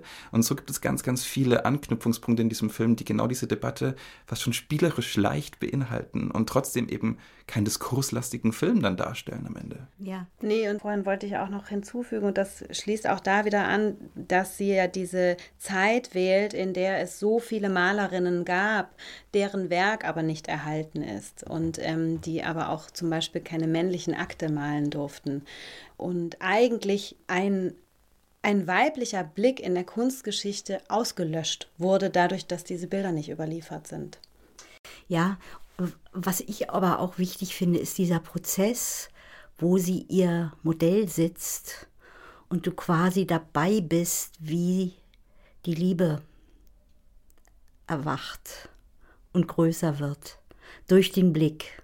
Und wie die Kamera das erzählt, ne? Bei Laura Malby, man sagt ja, also das ist einmal der Blick der Kamera, einmal der Blick der Darsteller oder Darstellerinnen auch und der Blick der Zuschauer, mhm. Zuschauerinnen. Und hier siehst du aber den Blick einer Figur auf die andere in Details, in unterschiedlichen Ausdrucksweisen, wann Trotz gezeigt wird, Stolz, Würde, Unsicherheit, also wo du ein menschliches Wesen erzählst bekommst, wo ich mich auch verliebe. Weil es, eben auch auf, weil es eben auch auf Augenhöhe stattfindet. Genau. Was ich, glaube ich, ganz wichtig finde. Also in dem Film wird die alttradierte Hierarchie aufgebrochen der Muse und des Künstlers. Also der weiblichen Muse und des männlichen Kunstgenies. Das wird hier aufgebrochen. Es sind zwei Frauen, die auf gleicher Ebene, also die im weitesten Sinne Muse und die Künstlerin werden eben auf einer Augenhöhe und auf einer Ebene betrachtet. Und dadurch kommt auch die Möglichkeit zustande, dass eine gleichbestimmte Liebesgeschichte Einzug erhält in den Film. Ja, das ist super, weil das auch es gibt diesen Moment, wo sie voneinander beschreiben, was sie aneinander beobachten, wie sie reagieren in bestimmten Momenten, wenn sie gelangweilt sind oder peinlich berührt und die andere jeweils immer schon das Gegenüber so gut studiert hat. Und da verliebt man sich gleich mit in die beiden und in die Liebe zwischen diesen beiden, weil es so, also wirklich liebend ist, wie die beiden aufeinander blicken. Ja, und das ja. unterscheidet es, glaube ich, so sehr von diesem voyeuristischen Blick. Ne? Mhm. Ich meine, man kann über Dinge auch streiten, was den Film angeht. Ne? Es ist immer schön. Sie sind immer schön. Egal, ob sie aufstehen. Es ist immer ästhetisch schön. Aber das will der Film auch. Ne? Also das sieht man auch, dass er das will. Also beide Frauen, da ist eine Makellosigkeit. Das ist manchmal auch für mich, also von der Emotionalität, wo ich das Gefühl habe, ich gucke auch ein bisschen von außen. Ah ja, Aber warum nicht? Da würde ich fast sagen, das ja. ging mir gar nicht so. Um das mal kurz zu widersprechen, ja. weil ja. interessanterweise ist mir aufgefallen, dass der Film fast keine Ausstattung hat. Also er generiert mhm. eben nicht große, historische, schöne, opulente Bilder, sondern er ja. reduziert es komplett auf die beiden Frauen. Es gibt zwar, und also sie haben monochrome Kleider an, ein rotes, ein blaues, ein grünes. Es ist fern jeglicher Opulenz. Die Räume, in denen sie sich bewegen, sind mit Vorhängen dekoriert, sonst nichts. Es gibt eine Bühne, mhm. ein Bett, ein Stuhl. Es ist in vielen Szenen durch Kerzenlicht eine Lichtquelle etabliert, wodurch der ganze Raum und die vielleicht auch die zeitgeschichtliche Konnotation, die man sonst mitdenkt und vielleicht auch als historischer Film erwartet, einfach weggenommen wird, weil man sich konzentriert auf die Emotionen, auf das Thema, auf die beiden Frauen. Deswegen ging es mir genau andersrum so. Ich war mhm. ganz nah bei denen und nicht von außen. Ja, ich verstehe dich. Mir ging es an manchen Stellen anders, mhm. aber gerade weil ich es auch so gut fand. Mhm. Also ich sag mal, die, wie Nacktheit erzählt wird. Und dieses erste Bild, wo sie vor dem Kamin sitzt. Und ich sehe es eigentlich an wie ein Gemälde. Es und nicht wie die Frau, ja. die dort, ich meine, die war im Wasser, die hat gefroren und ich sehe keine Emotionen, sondern ich sehe einfach die Schönheit dieses Körpers, aber sehr vorsichtig erzählt. Überhaupt nicht voyeuristisch. Und das gab es sehr oft. Mhm. Also auch wenn ich eine Haarsträhne hatte und so, da habe ich immer zwei Ebenen gehabt die ästhetische ja. und die auf die Das Figuren. stimmt, es ist alles Aber, sehr, sehr komponiert, sage ich mal. Ja. Und das ist, glaube ich, einfach eine Entscheidung, die da getroffen ja. wurde. Und mir ging es auch eher so, dass mir das gut getan hat. Dadurch hatte das so eine Konzentration, auch glaube ich, diese Kargheit, auch die Kleider. Ich fand es interessant, ich habe die Mama fast eher wie so Kutten oder so wahrgenommen. Ne? Also ja. das ist ähm, gar nicht dieses eingeschnürte, die Frau im Korsett, was das so betont, sondern eigentlich ist für mich dadurch so ein so ein erzählerischer freier Raum entstanden, ja. in dem ich mich dann ganz gut dadurch denken konnte. Genau, was auch noch interessant ist, die Céline Sciamma wurde dann sehr oft auf den Film Blau ist eine warme Farbe angesprochen mhm. von Abdelatif Kishish. Ja. Und weil der ja, glaube ich, sehr gespalten hat in der Wahrnehmung. Und sie hat gesagt, naja, es kann natürlich beide Blicke geben, das ist ja gar keine Frage. Nur, was ich mir wünschen würde, ist, dass uns allen die gleichen Fragen an unser Schaffen gestellt werden. Ja. Und das finde ich auch wieder einen sehr, sehr guten Punkt, weil wir wollen, glaube ich, auch, wie wir hier sitzen, nicht Dinge auslöschen, ne? sondern eher gucken, wie kann man Dinge brechen, wo gibt es vielleicht auch einfach noch Erzählräume, die noch nicht äh, begangen wurden. Und da ist der Film ein wunderbares Beispiel. Also man kann wirklich dankbar sein, dass es diesen Film gibt. Ja. Also ich wollte noch ein was ergänzen, weil ich das sehr spannend fand, als ich die Rezeptionsgeschichte so ein bisschen des Filmes und die Kritik dazu durchgelesen habe. Und zwar ist es das Motiv von Orpheus und Eurydice, das in mhm. dem Film mehrfach benutzt wird und das im Prinzip in der mythologischen Struktur auch den Blick, das angeblickt werden und das nicht anblicken dürfen, ja beinhaltet. Also Orpheus, der mit Eurydice aus der Unterwelt nach oben eigentlich gehen sollte und sich darauf verlassen soll, dass seine Geliebte ihm nachkommt. Er soll sich auf gar keinen Fall umblicken. Er traut dem aber nicht und blickt sich doch um und fleht genau just in diesem Blick als Kardinalsünde ähm, seine Geliebte für immer. Was ihm bleibt, ist nur die Erinnerung. Und ähnlich ist sozusagen mhm. natürlich auch innerhalb des Films der, der Blick am Ende, also es gibt am Ende einen wunderschönen Blick in einer Opernsequenz, ähm, wo die beiden Frauen sich ja. wieder begegnen, aber nur einseitig gesehen werden. Und ähm, es gibt eine sehr lange Einstellung, wo man Eloise sieht, die Musik hört und anfängt zu weinen. Und da schwingt mhm. in diesem Bild die ganze Erinnerung der Vorgeschichte von Marianne, schwingt da mit. Und wir erinnern uns an den gesamten Film. Das sind so vier, fünf Minuten, ein wunderbares Ende. Und das finde ich ganz spannend, wo sozusagen die Theorie des Angeblicktwerdens mit der Theorie des Erinnerns und des vielleicht auch Innehaltens von bestimmten sinnlichen Momenten einfach verbunden wird. Mhm. Ja. Und ich glaube, ne, auch für uns Autoren und Autorinnen ist ja der Blick ganz wichtig. Wir müssen ja alles studieren, beobachten, anschauen, um etwas erzählen zu können. Wir sind ja auch teilweise wie so Mediziner, die sezieren. Aber es geht ja auch immer darum, glaube ich, ein Bewusstsein dafür zu haben, auf welche Art tue ich das. Ja. Und um das noch abzurunden, dieser Blick gehört schon ins Drehbuch. Damit die Fantasie angeregt wird für die Regie für die Inszenierung. Aber von der Intention und von dem, was wir erzählen wollen, gehört es schon ins Buch. Insofern das ist ganz interessant, weil man vielleicht hier wirklich auch nochmal kurz sozusagen wie so eine Art ähm, Side Note für das ganze Thema stellen kann, wenn wir als Drehbuchautorinnen und Drehbuchautoren uns Geschichten ausdenken und Figuren ausdenken, gibt es bestimmte Stereotype oder auch Formulierungen, die man einfach benutzt, weil man sie schon oft benutzt hat.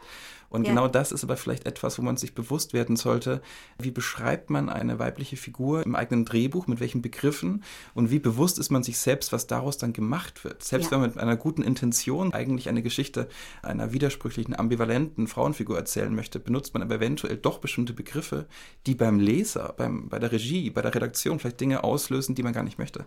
Und das ist vielleicht auch ganz gut, irgendwie sich zu vergegenwärtigen, dass bereits im Prozess des Drehbuchschreibens es wirklich bei uns darauf ankommt, wie wir mit all dem umgehen. Ja.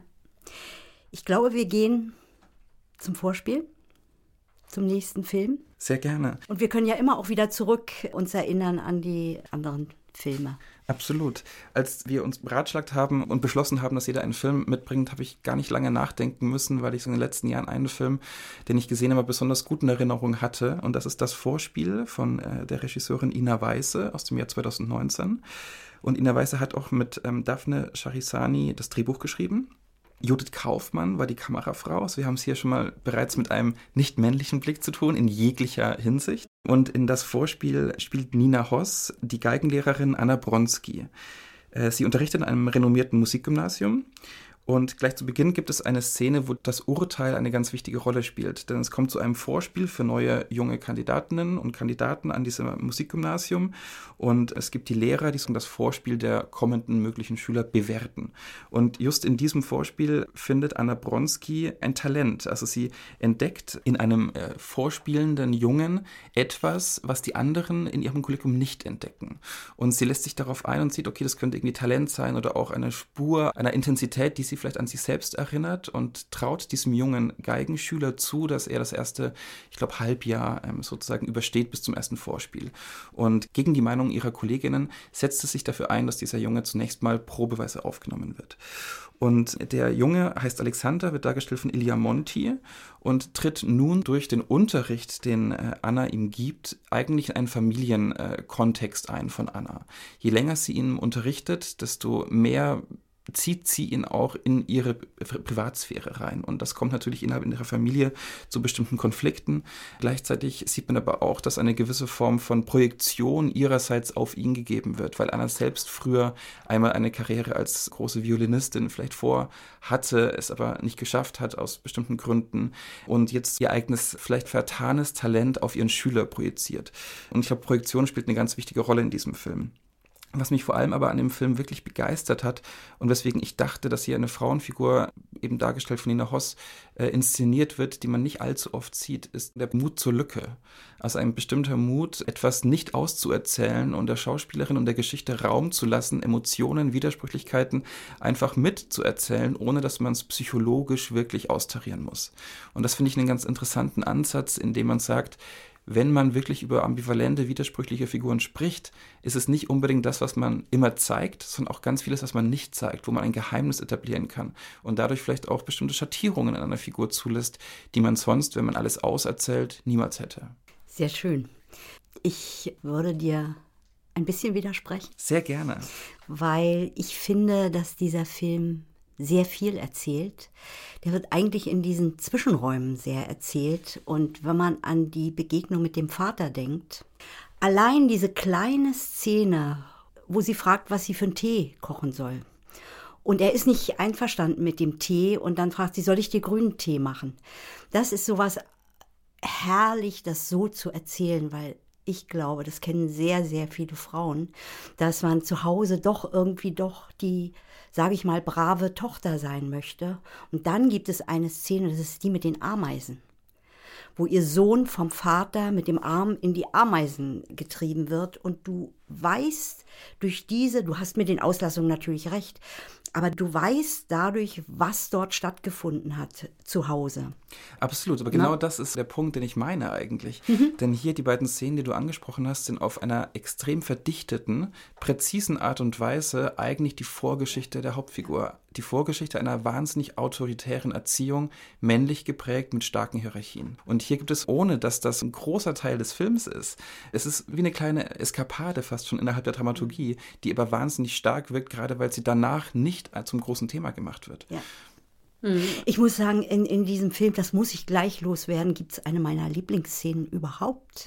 also insofern, dass du diesen Film ausgewählt hast und das ist diese Szene im Restaurant. Ja. Wo sie sich nicht entscheiden kann, wo sie sich hinsetzt. Und wo der Mann schon immer fragt, wollen wir uns woanders hinsetzen? Und dann bestellt sie irgendwas, eine große Unsicherheit schon in der Bestellung. Dann kommt das, sie probiert aber zuerst bei ihm das Essen und dann wechseln sie die Teller. Und diese mit sich selbst uneins sein, unsicher sein, eigentlich einer starken Frau, was man ja vorher auch gesehen hat, das ist unglaublich gut erzählt, finde ich. Ja, dieses Zusammenspiel zwischen Nina Hoss und ähm, Simon Abkarian, der den Ehemann von Anna Bronski-Philipp spielt, das ist in der Szene wirklich fabelhaft, weil es, weil da keine Hierarchie existiert auch. Also die Unentschlossenheit oder das Zadern und Zaudern mit sich selbst der Hauptfigur wird nicht bewertet von der anderen Figur. Also der Mann steht dann auf einmal nicht auf und bestimmt, wo man sitzt oder bestimmt, was zu essen ist, sondern er lässt es auch zu. Es ist irgendwie so wie schon ein Einblick in, also wirklich wieder sehr präzise innerhalb von einer Szene ein Einblick in eine große Dynamik einer, einer Beziehung, die in vielerlei Hinsicht in diesem Film immer wieder auch ambivalent betrachtet wird. Mhm. Es kommt äh, im Lauf des Films zu einer Affäre der Hauptfigur mit einem Kollegen, die wird aber auch gar nicht so hochgesetzt, als würde das gerade alles verändern, sondern der Ehemann spürt es auch. Er trifft sogar diesen anderen Musiker, weil der Ehemann im äh, Geigenbau arbeitet. Und es sind alles fast schon unausgesprochene Übereinkünfte, dass das alles einen bestimmten Kern der Liebe oder der Beziehung auch gar nicht betrifft, aber dass man sich gegenseitig auch Raum lässt. Und ich glaube, dieses Raumlassen, was ich dann in der Dramaturgie so klug finde, dass auch Raum für andere Szenen gelassen werden, die nicht existieren, das macht irgendwie so eine Art von ähm, fast schon, also wirklich universelles Porträt aus oder Panorama einer Familie und einer Fi Frauenfigur, ohne dass man es sofort liest. Also man versteht es nicht sofort, sondern man wird auch ein bisschen herausgefordert, zwischen den Zeilen zu lesen dadurch. Im Übrigen eins noch dazu, das ist auch ein, ein, ein Gesellschaftsbild, weil alle Figuren sind unter Druck mhm. in diesem Film. Also man kann das wirklich durchdefinieren. Selbst bei ihrem Mann, wo man denkt, der hat eine andere Lockerheit, auch in der Beziehung, sind alle unter Leistungsdruck zu bestehen. Absolut. Und hier hat man eine Figur, und, und das finde ich auch so, so gut erzählt, die sich selbst nie gerecht wird. Und da sie sich selbst nie gerecht wird, passieren ja auch die Dinge. Ne? Da ist ein Konzert und dann hat sie einen Fleck auf dem Rock. In ihrer Zwanghaftigkeit muss sie natürlich schnell raus, muss diesen Rock also sich nochmal umdrehen und ihn andersrum anziehen. Und dann fällt ja auch noch der Geigenbogen beim Konzert auf die Erde und es potenziert sich durch dieses nicht selbst sich selbst nicht gerecht werden und das ist eine eine es ist eigentlich eine ein, ein Psychogramm einer Frau und ein Psychogramm einer Gesellschaft, auch in der Kunstbranche, in der Filmbranche, wo ich mich sehr identifizieren konnte. Ja. Mhm. Genau, dieses Thema Leistungsdruck in der klassischen Musik oder überhaupt mhm. in der Musik ähm, kennt man ja auch als, als fast klassisches Bild in Filmen und dann haben wir über Whiplash gesprochen, der im, den wir auch toll finden, aber im Kontrast jetzt zum Vorspiel ähm, viel klassischer auch erzählt. Und, viel männlicher auch. Ja, also viel mehr ja. Aggression und ja. Und in, im Vorspiel, finde ich, sind auch so viele Details, an die ich mich so gerne erinnere, wie zum Beispiel, wenn sie diese Affäre hat und Sex mit diesem Mann hat und dann aufsteht und sagt, an ihrer Achselhöhe richtet und sagt, ich stinke. Und ähm, mhm. später essen sie, nachdem auch etwas total schief gelaufen ist, also ich glaube nach dem Höhepunkt des Films eigentlich, dann essen sie so ganz karg Käsebrot in der Küche. Mhm. Und es herrscht auch so eine ganz schroffe Stimmung. Und das sind so Momente, wo ich immer so dankbar bin, wenn Autorinnen das einfangen, was uns alle so ausmacht, diese Echtheit eben auch ja. Wodurch dann so eine Figur von Nina Hoss auch so echt wird. Ne? Ja, und genau mit diesen kleinen Details wird vielleicht auch wirklich ein Film zu was Größerem, also zu einem, zu fast einer Parabel oder zu einer, zu einem Diskursmomentum, wo es dann nicht nur um die Figur geht, wo es dann nicht nur um Leistungsdruck geht, sondern wo wir auch uns über Kommunikation und Misskommunikation ja. unterhalten können, über Obsession, über und wo sozusagen all diese Begriffe ähm, sowohl Zartheit als auch Schroffheit parallel existieren können, so wie im Leben immer auch. Und ja. das macht es dann sozusagen zu einem wirklich guten, vielleicht auch ähm, thematischen äh, Konzept, was man sozusagen danach besprechen kann. Und das ist doch im besten Sinne Kino. Ja. Wir müssen auch über den Schluss sprechen, oder? Ja. Wenn man ihn spoilern möchte. Ja, also ich habe diesen Film also mit großer Freude, mit großer Lust gesehen und habe aber mit dem Schluss gehadert, das muss ich ganz ehrlich sagen. Mhm. Es ist ja so, dass am Schluss ihr Sohn diesen Schüler, den Alexander, die Treppe runterschubst, nachdem er ein gutes Vorspiel geleistet hat, obwohl er vorher ja gesagt hat, er will nicht mehr mit ihr arbeiten, weil es dort eine fast missbräuchliche Situation gibt, eine Eskalation, äh, wo sie ihm die Fingernägel abschneidet, damit er besser spielt. Und dann will er nicht mehr und hat dann aber für sich geübt. Und da es immer diese Konkurrenz gibt zwischen ihrem Sohn, Jonas, glaube ich, und dem Schüler Alexander, ist da eine, eine hohe Konkurrenz, auch ein Hass. Und er schubst diesen Jungen, diesen. diesen ich glaube, er schubst ihn nicht, sondern es kommt zu einer Situation. Nee, ich glaube, das ist ganz er, wichtig tatsächlich. Ja, also es gibt nicht ein aktives Schubsen. Er, ich glaube, es ist eine Situation, es ist eine Situation auf einer Treppe, wo der junge Schüler runterläuft und der Sohn von Anna das Bein. Den, das Bein streckt, aber es ist nicht komplett klar, ob das Bein so weit gestreckt wurde oder nicht, beziehungsweise ich glaube, das ist die Intention, dass es sozusagen so ein bisschen sich im Wagen abhält, aber dass die Möglichkeitsform definitiv da ist, dass er deswegen gestürzt ist. Der Sturz an sich im Film hat mich auch so ein bisschen, weil er so, der ist dann so, er ist so überdeutlich da auf mhm. einmal. Mhm. All das Ambivalente, was im ganzen Film ausmacht, auch dass vielleicht Dinge passieren, die ich nicht ganz nachvollziehen kann oder nicht ganz verstehen muss auch, aber mich da reinlegen kann, wird dann so sehr, sehr konkret. Ja. Und das ist vielleicht etwas, wo der Film dann auch einen Punkt macht, ähm, aber ähm, den man, dass man vielleicht auch hätte anders denken können. Ich finde es eine sehr konsequente Haltung. Ich hätte ihn wahrscheinlich ein bisschen offener auch haben können, den Schluss. Ja, und auch ihre Gnadenlosigkeit am Schluss. Ne? Dass mhm. sie der Mutter sagt, ich komme ihn besuchen irgendwann. Und dann sieht sie ihren eigenen Sohn, wie gut der Geige spielt. Und mhm. da habe ich gedacht, mh, mm, das ist ja etwas, worüber wir ständig nachdenken als Autoren, Autorinnen, dass wir eine große Verantwortung für unsere Figuren haben. Ja. Und dass man sie, ich sag mal, auch in die Scheiße schubst, dass man sie gerade wenn man sie ambivalent machen will, auch zu Arschlöchern macht, gehört alles dazu, weil so sind wir auch, so sind die Menschen. Mhm. Und hier habe ich aber am Schluss gedacht, diese Gnadenlosigkeit hätte ich ihr gern erspart. Aber das ist, glaub, das, das ist macht den Film jetzt nicht also, kleiner. Glaub, aber das, ich ja. habe darüber nachgedacht. Da habe ich äh, gedacht, mhm. äh, ich hätte ihr was anderes gegönnt. Deswegen ist der Film nicht mhm. schlechter dadurch. Aber ich weiß nicht, wie es dir gegangen ist, Judith. Ja, ich habe, ähm, glaube ich, auch da angefangen zu hadern weil da für mich plötzlich so klassische Motive mhm. gezogen wurden, dass da dann doch so eine Aussage getroffen werden muss. Also weißt du, auch dieser Anspruch an den Film, so jetzt bezieh mal Stellung, zeig Farbe. Und ähm, das hat mich eigentlich gar nicht so das war nicht das, was mich an dem Film so ja. fasziniert hat. Ja. Ich kann das nachvollziehen, absolut. Ich habe es nicht ganz so stark gelesen. Also mhm. ich, es gibt am Ende ja diesen Blick von ihr, leicht angeschnitten, mhm. relativ lange haltend und der ist für mich offen ambivalent. Also der mhm. macht es eigentlich genau richtig. Davor der Sturz und das so eine Stolpern, das, damit habe ich auch ein bisschen gehadert, absolut. Es ist insgesamt, muss ich aber irgendwie sagen, was total über, übersteigt alles andere, ist für mich diese Lust am Unperfekten in dem Film auch. Also auch mhm. thematisch. Mhm. Also es gibt einmal die Szene, wo, ähm, wo ihr Mann Philippe eine alte Aufnahme von ihr ähm, anmacht an der Stereoanlage und sie hört sich selbst Geige spielen und sagt, das ist ja nicht, mach aus, das ist nicht richtig, das ist nicht, das ist nicht perfekt. Und er sagt, nee, genau das ist das Schöne, es ist eben nicht ja. perfekt. Na, sie fragt, wer, wer, spielt, wer spielt das? das? Und da sagt er, du. Dann sagt sie, das ist aber unvollkommen. Und dann sagt er, das ist ja gerade das Schöne. Genau. Und das, das war das auch ist, ein schöner Moment, also in diesem Film. Das ja. ist aber auch genau etwas, was ich finde, was man übertragen kann auf ähm, Figurencharakterisierungen und auch auf äh, sozusagen unser Thema, weil das, und das ist der Mut zum Unperfekten auch.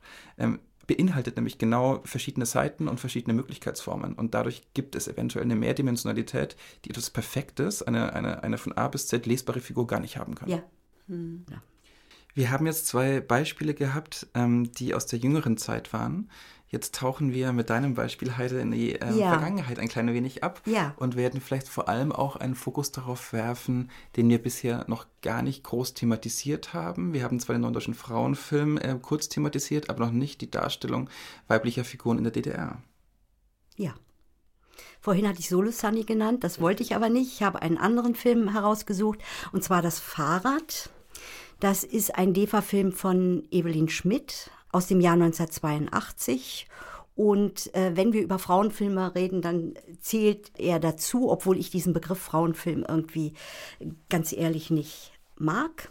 Aber Bevor egal. du weitermachst, eine Frage, weil Ja. genau an dem Punkt, als ich mir das alles angeschaut habe, habe ich, ist mir einmal aufgefallen und ich weiß es einfach nicht. Ja. Es gibt nicht die Bezeichnung Drehbuchautoren in den Credits. Ja. Mhm. Es gibt aber die Bezeichnung Szenarium und Dramaturgie.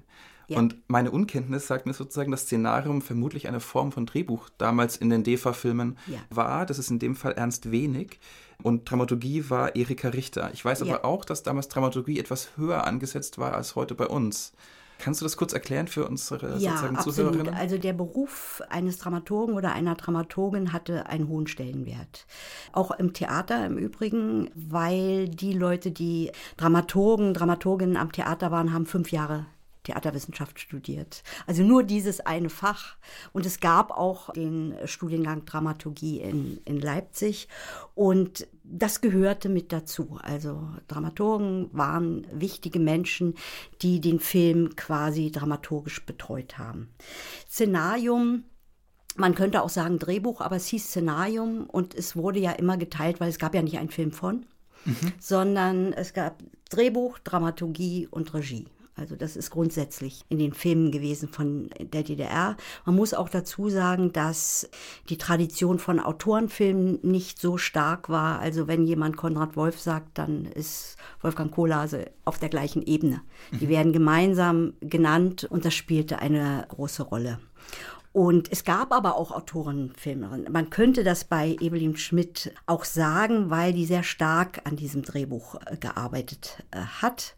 Und ich will es nur sagen, damit ihr die Namen einfach mal hört, es gab andere Regisseurinnen wie Iris Gussner, die kaum bekannt ist, und Hannelore Unterberg, die in der Filmakademie auch ist.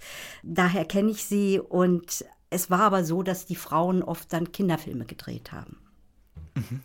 Und Evelyn Schmidt hat so ein, auch irgendwo ein Alleinstellungsmerkmal, weil nach diesem Film, über den ich gleich erzähle, hat sie kaum noch drehen können und dürfen. Und das ist eigentlich eine DDR-Geschichte und auch eine tragische Geschichte.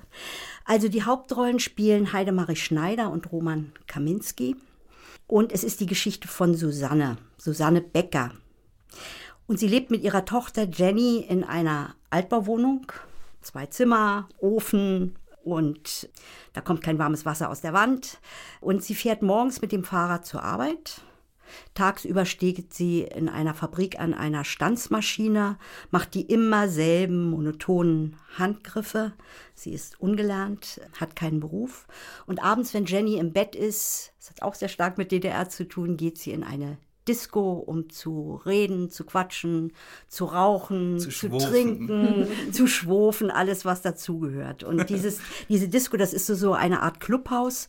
Und an einem dieser Abende findet oben auf der oberen Etage, spielt für den Film auch eine Rolle, eine Betriebsfeier wo Thomas Marlow, eben gespielt von Roman Kaminski, äh, befeiert wird, weil er wird befördert zum Leiter für Technik und Produktion. Und er sieht Susanne. Er findet irgendwie, man merkt das, die hat was. Er folgt ihr in die untere Etage, wo es ein bisschen anders zugeht als in dieser gesitteten äh, Betriebsfeier. Er umschleicht sie, man, man sieht immer, sie treffen sich irgendwo. Er spendiert ihr etwas zu trinken. Dann wird er aber wieder nach oben gebeten zu der Betriebsfeier, weil er ist ja sozusagen die Hauptperson. Und es vergeht die Zeit, es wird erzählt, wie die Tage so plätschern, alles eine Soße, hat mit prallem Leben irgendwie gar nichts zu tun und Susanne schmeißt ihre Arbeit hin, weil sie so eigentlich nicht leben will und sie sucht was Neues. Und das ist interessant, weil das sicher anders ist, als wenn es ein Film aus der Bundesrepublik wäre. Sie findet überall was. Also Arbeitskräfte sind Mangelware in der DDR und sie könnte sofort anfangen, sagt man ihr. Aber allerdings mit Nachtarbeit oder in einem anderen Betrieb wird ihr gesagt, und du kannst dich so, sofort qualifizieren und gehst auf die Abendschule und sie hat nur eine Tochter. Na, du kannst auch, äh, es gibt ja auch Einrichtungen, wo du deine Tochter in eine Wocheneinrichtung bringst. Es gab Wochenkrippen, es gab Wochenkindergärten und man könnte es nennen, weil wir über Körper gesprochen haben bei dem Male Gaze. Also das ist sozusagen eine Selbstoptimierung der realsozialistischen Art. Du kannst, wenn du willst. Du kannst dich qualifizieren, du wirst überall was finden. Das kommt aber für Susanne nicht in Frage. Und es gibt ein einziges attraktives Angebot, das ist in so einem Touristeninformationszentrum, wo ja auch gesagt wird, da kannst du auch mal nach Prag fahren und äh, das findet sie gut. Sie meldet sich aber nicht gleich zurück. So, Susanne, da sie keine Arbeit hat, hat Geldsorgen und ihre Freundin Mary rät ihr im Suff, Mensch, du zahlst so viel Versicherung für dein Fahrrad, melde das doch einfach als gestohlen und kassier das Geld. Mm. Und Susanne an diesem Abend trinkt sehr, sehr viel, wird von so einem fremden Mann, so einem Typen abgeschleppt, wacht am nächsten Morgen auf, hat blaue Flecken an den Armen und rennt panisch nach Hause zu ihrer Tochter Jenny, die im Bett ist. Aber die alte Frau Puschkat, das ist auch typisch DDR, sitzt am Bett, weil die nämlich in der Nachbarwohnung wohnt und kümmert sich um die Tochter. Und Susanne bricht zusammen. Und sie will was ändern. Also versteckt sie das Fahrrad, geht zur Versicherung, kassiert 450 Mark, leistet sich dafür, das fand ich sehr schön in dem Film, eine Dose Ananas für 12,50 Mark und was Schönes zum Anziehen für diesen neuen Job. Der ist aber schon vergeben. Und der Thomas, der sie immer wieder gesucht und auch gefunden hat, bietet ihr an, ihr eine Arbeit in seinem Betrieb zu vermitteln. Susanne will das nicht, sie will keinen Retter in der Not. Dann kommt der Frühling. Susanne holt das Fahrrad aus dem Versteck, fährt mit Jenny in die Natur und auf der Rückfahrt, sie hat ganz viele Pflanzen und Blumen auf dem Fahrrad. Wer steht da? Der ABV. Muss ich sagen, was es ist, der Abschnittsbevollmächtigte in der DDR, also ein Polizist. Der Betrug fliegt auf, sie bekommt eine Vorladung zur Polizei und es wird ein Verfahren wegen vorsätzlichen Betrugs an sozialistischem Eigentum eröffnet. Und sie weiß, dass sie vor Gericht muss. Das verschweigt sie Thomas. Sie kommen sich näher.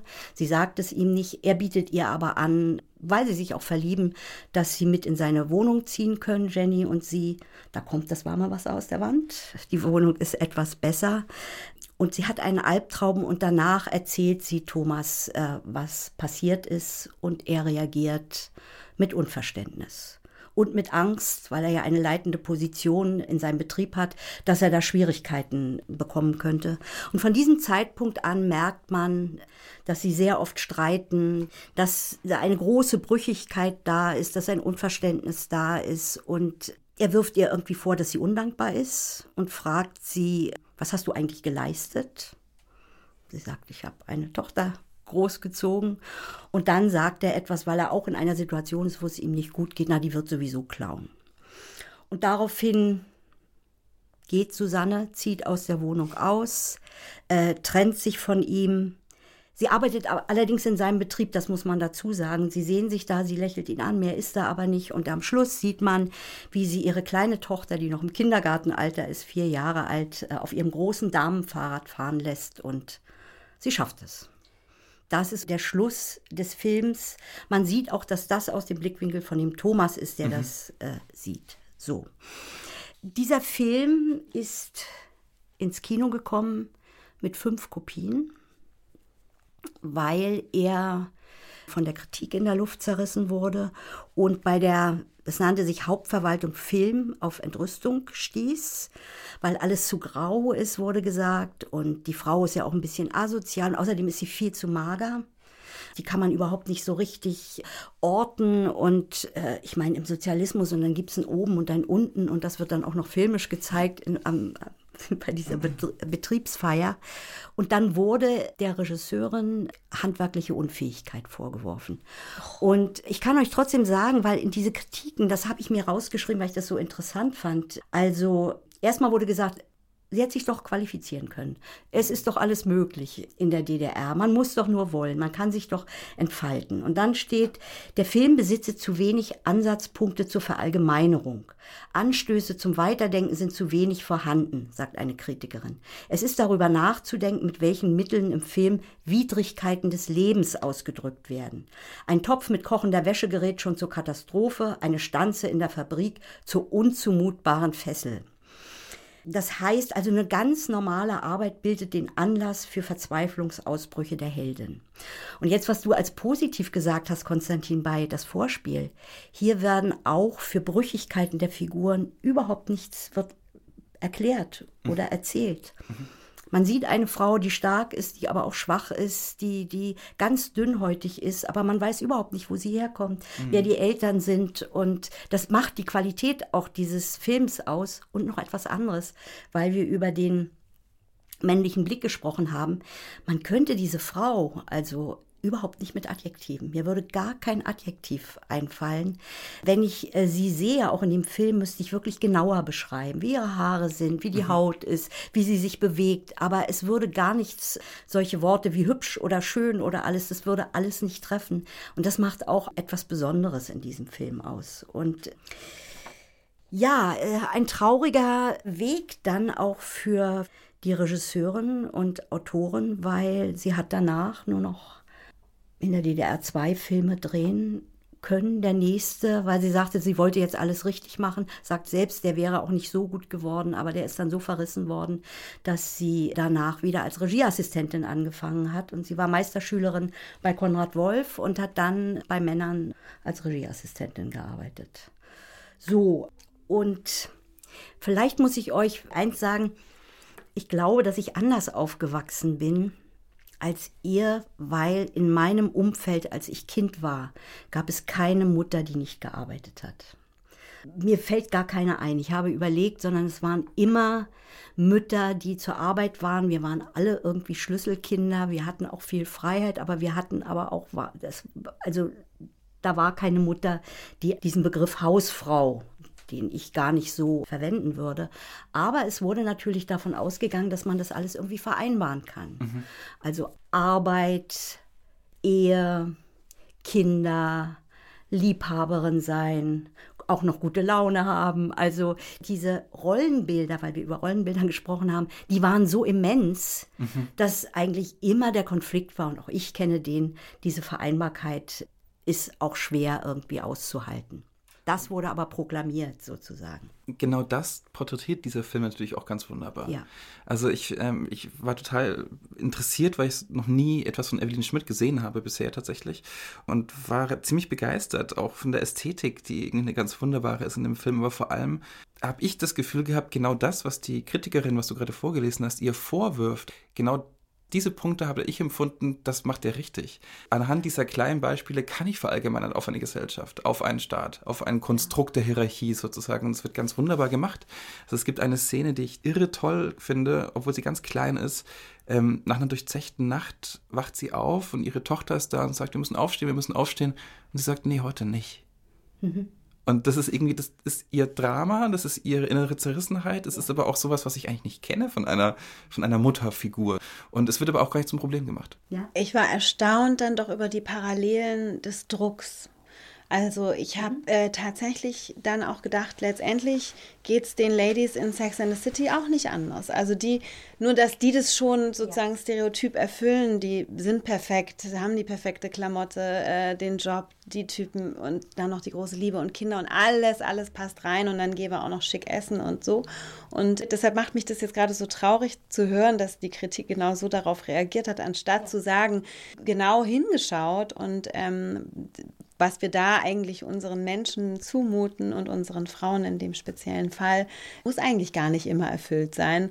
Und eine gute Mutter ist vielleicht die, die morgens liegen bleibt und sagt, äh, ich habe zwar einen Kater, aber ich erzähle dir trotzdem dein Lieblingsmärchen. Mhm. Ähm, ja, ich finde, ich muss aus einer anderen Kritik noch lesen, weil genau das, was wir als Qualität bezeichnen, auch für unsere Drehbücher, dass eben nicht alles erklärt wird, dass nicht alles ausgesprochen wird. Es steht in einer Kritik, Susanne sei ein auf ungeklärte Weise innerlich zerrissener, kaputter Typ und ein verbogenes, unreifes Geschöpf. Wie ihr Hintergrund sei, unklar. Also genau das, wo man sagt, man sieht es doch eigentlich. Ich muss jetzt nicht wissen, was im Vorspiel sehr toll ist, dass man diesen Vater sieht und dass man sieht, wie das da zu Hause ist. Brauche ich das hier gar nicht. Mhm. Weil ich sie, sie, wir sie, kennen diese Frauen. Wir kennen die genau ja. so. Das habe ich auch gedacht und das fand ich so schön. Also wenn ich jetzt ein Psychogramm über Susanne machen würde, ich hätte es nicht parat. Ich würde anfangen, noch stärker über sie nachzudenken. Mhm. Äh, mhm. Und ich fand auch schön am Anfang, da die Tochter will immer Königsgeschichten hören. Ja, stimmt.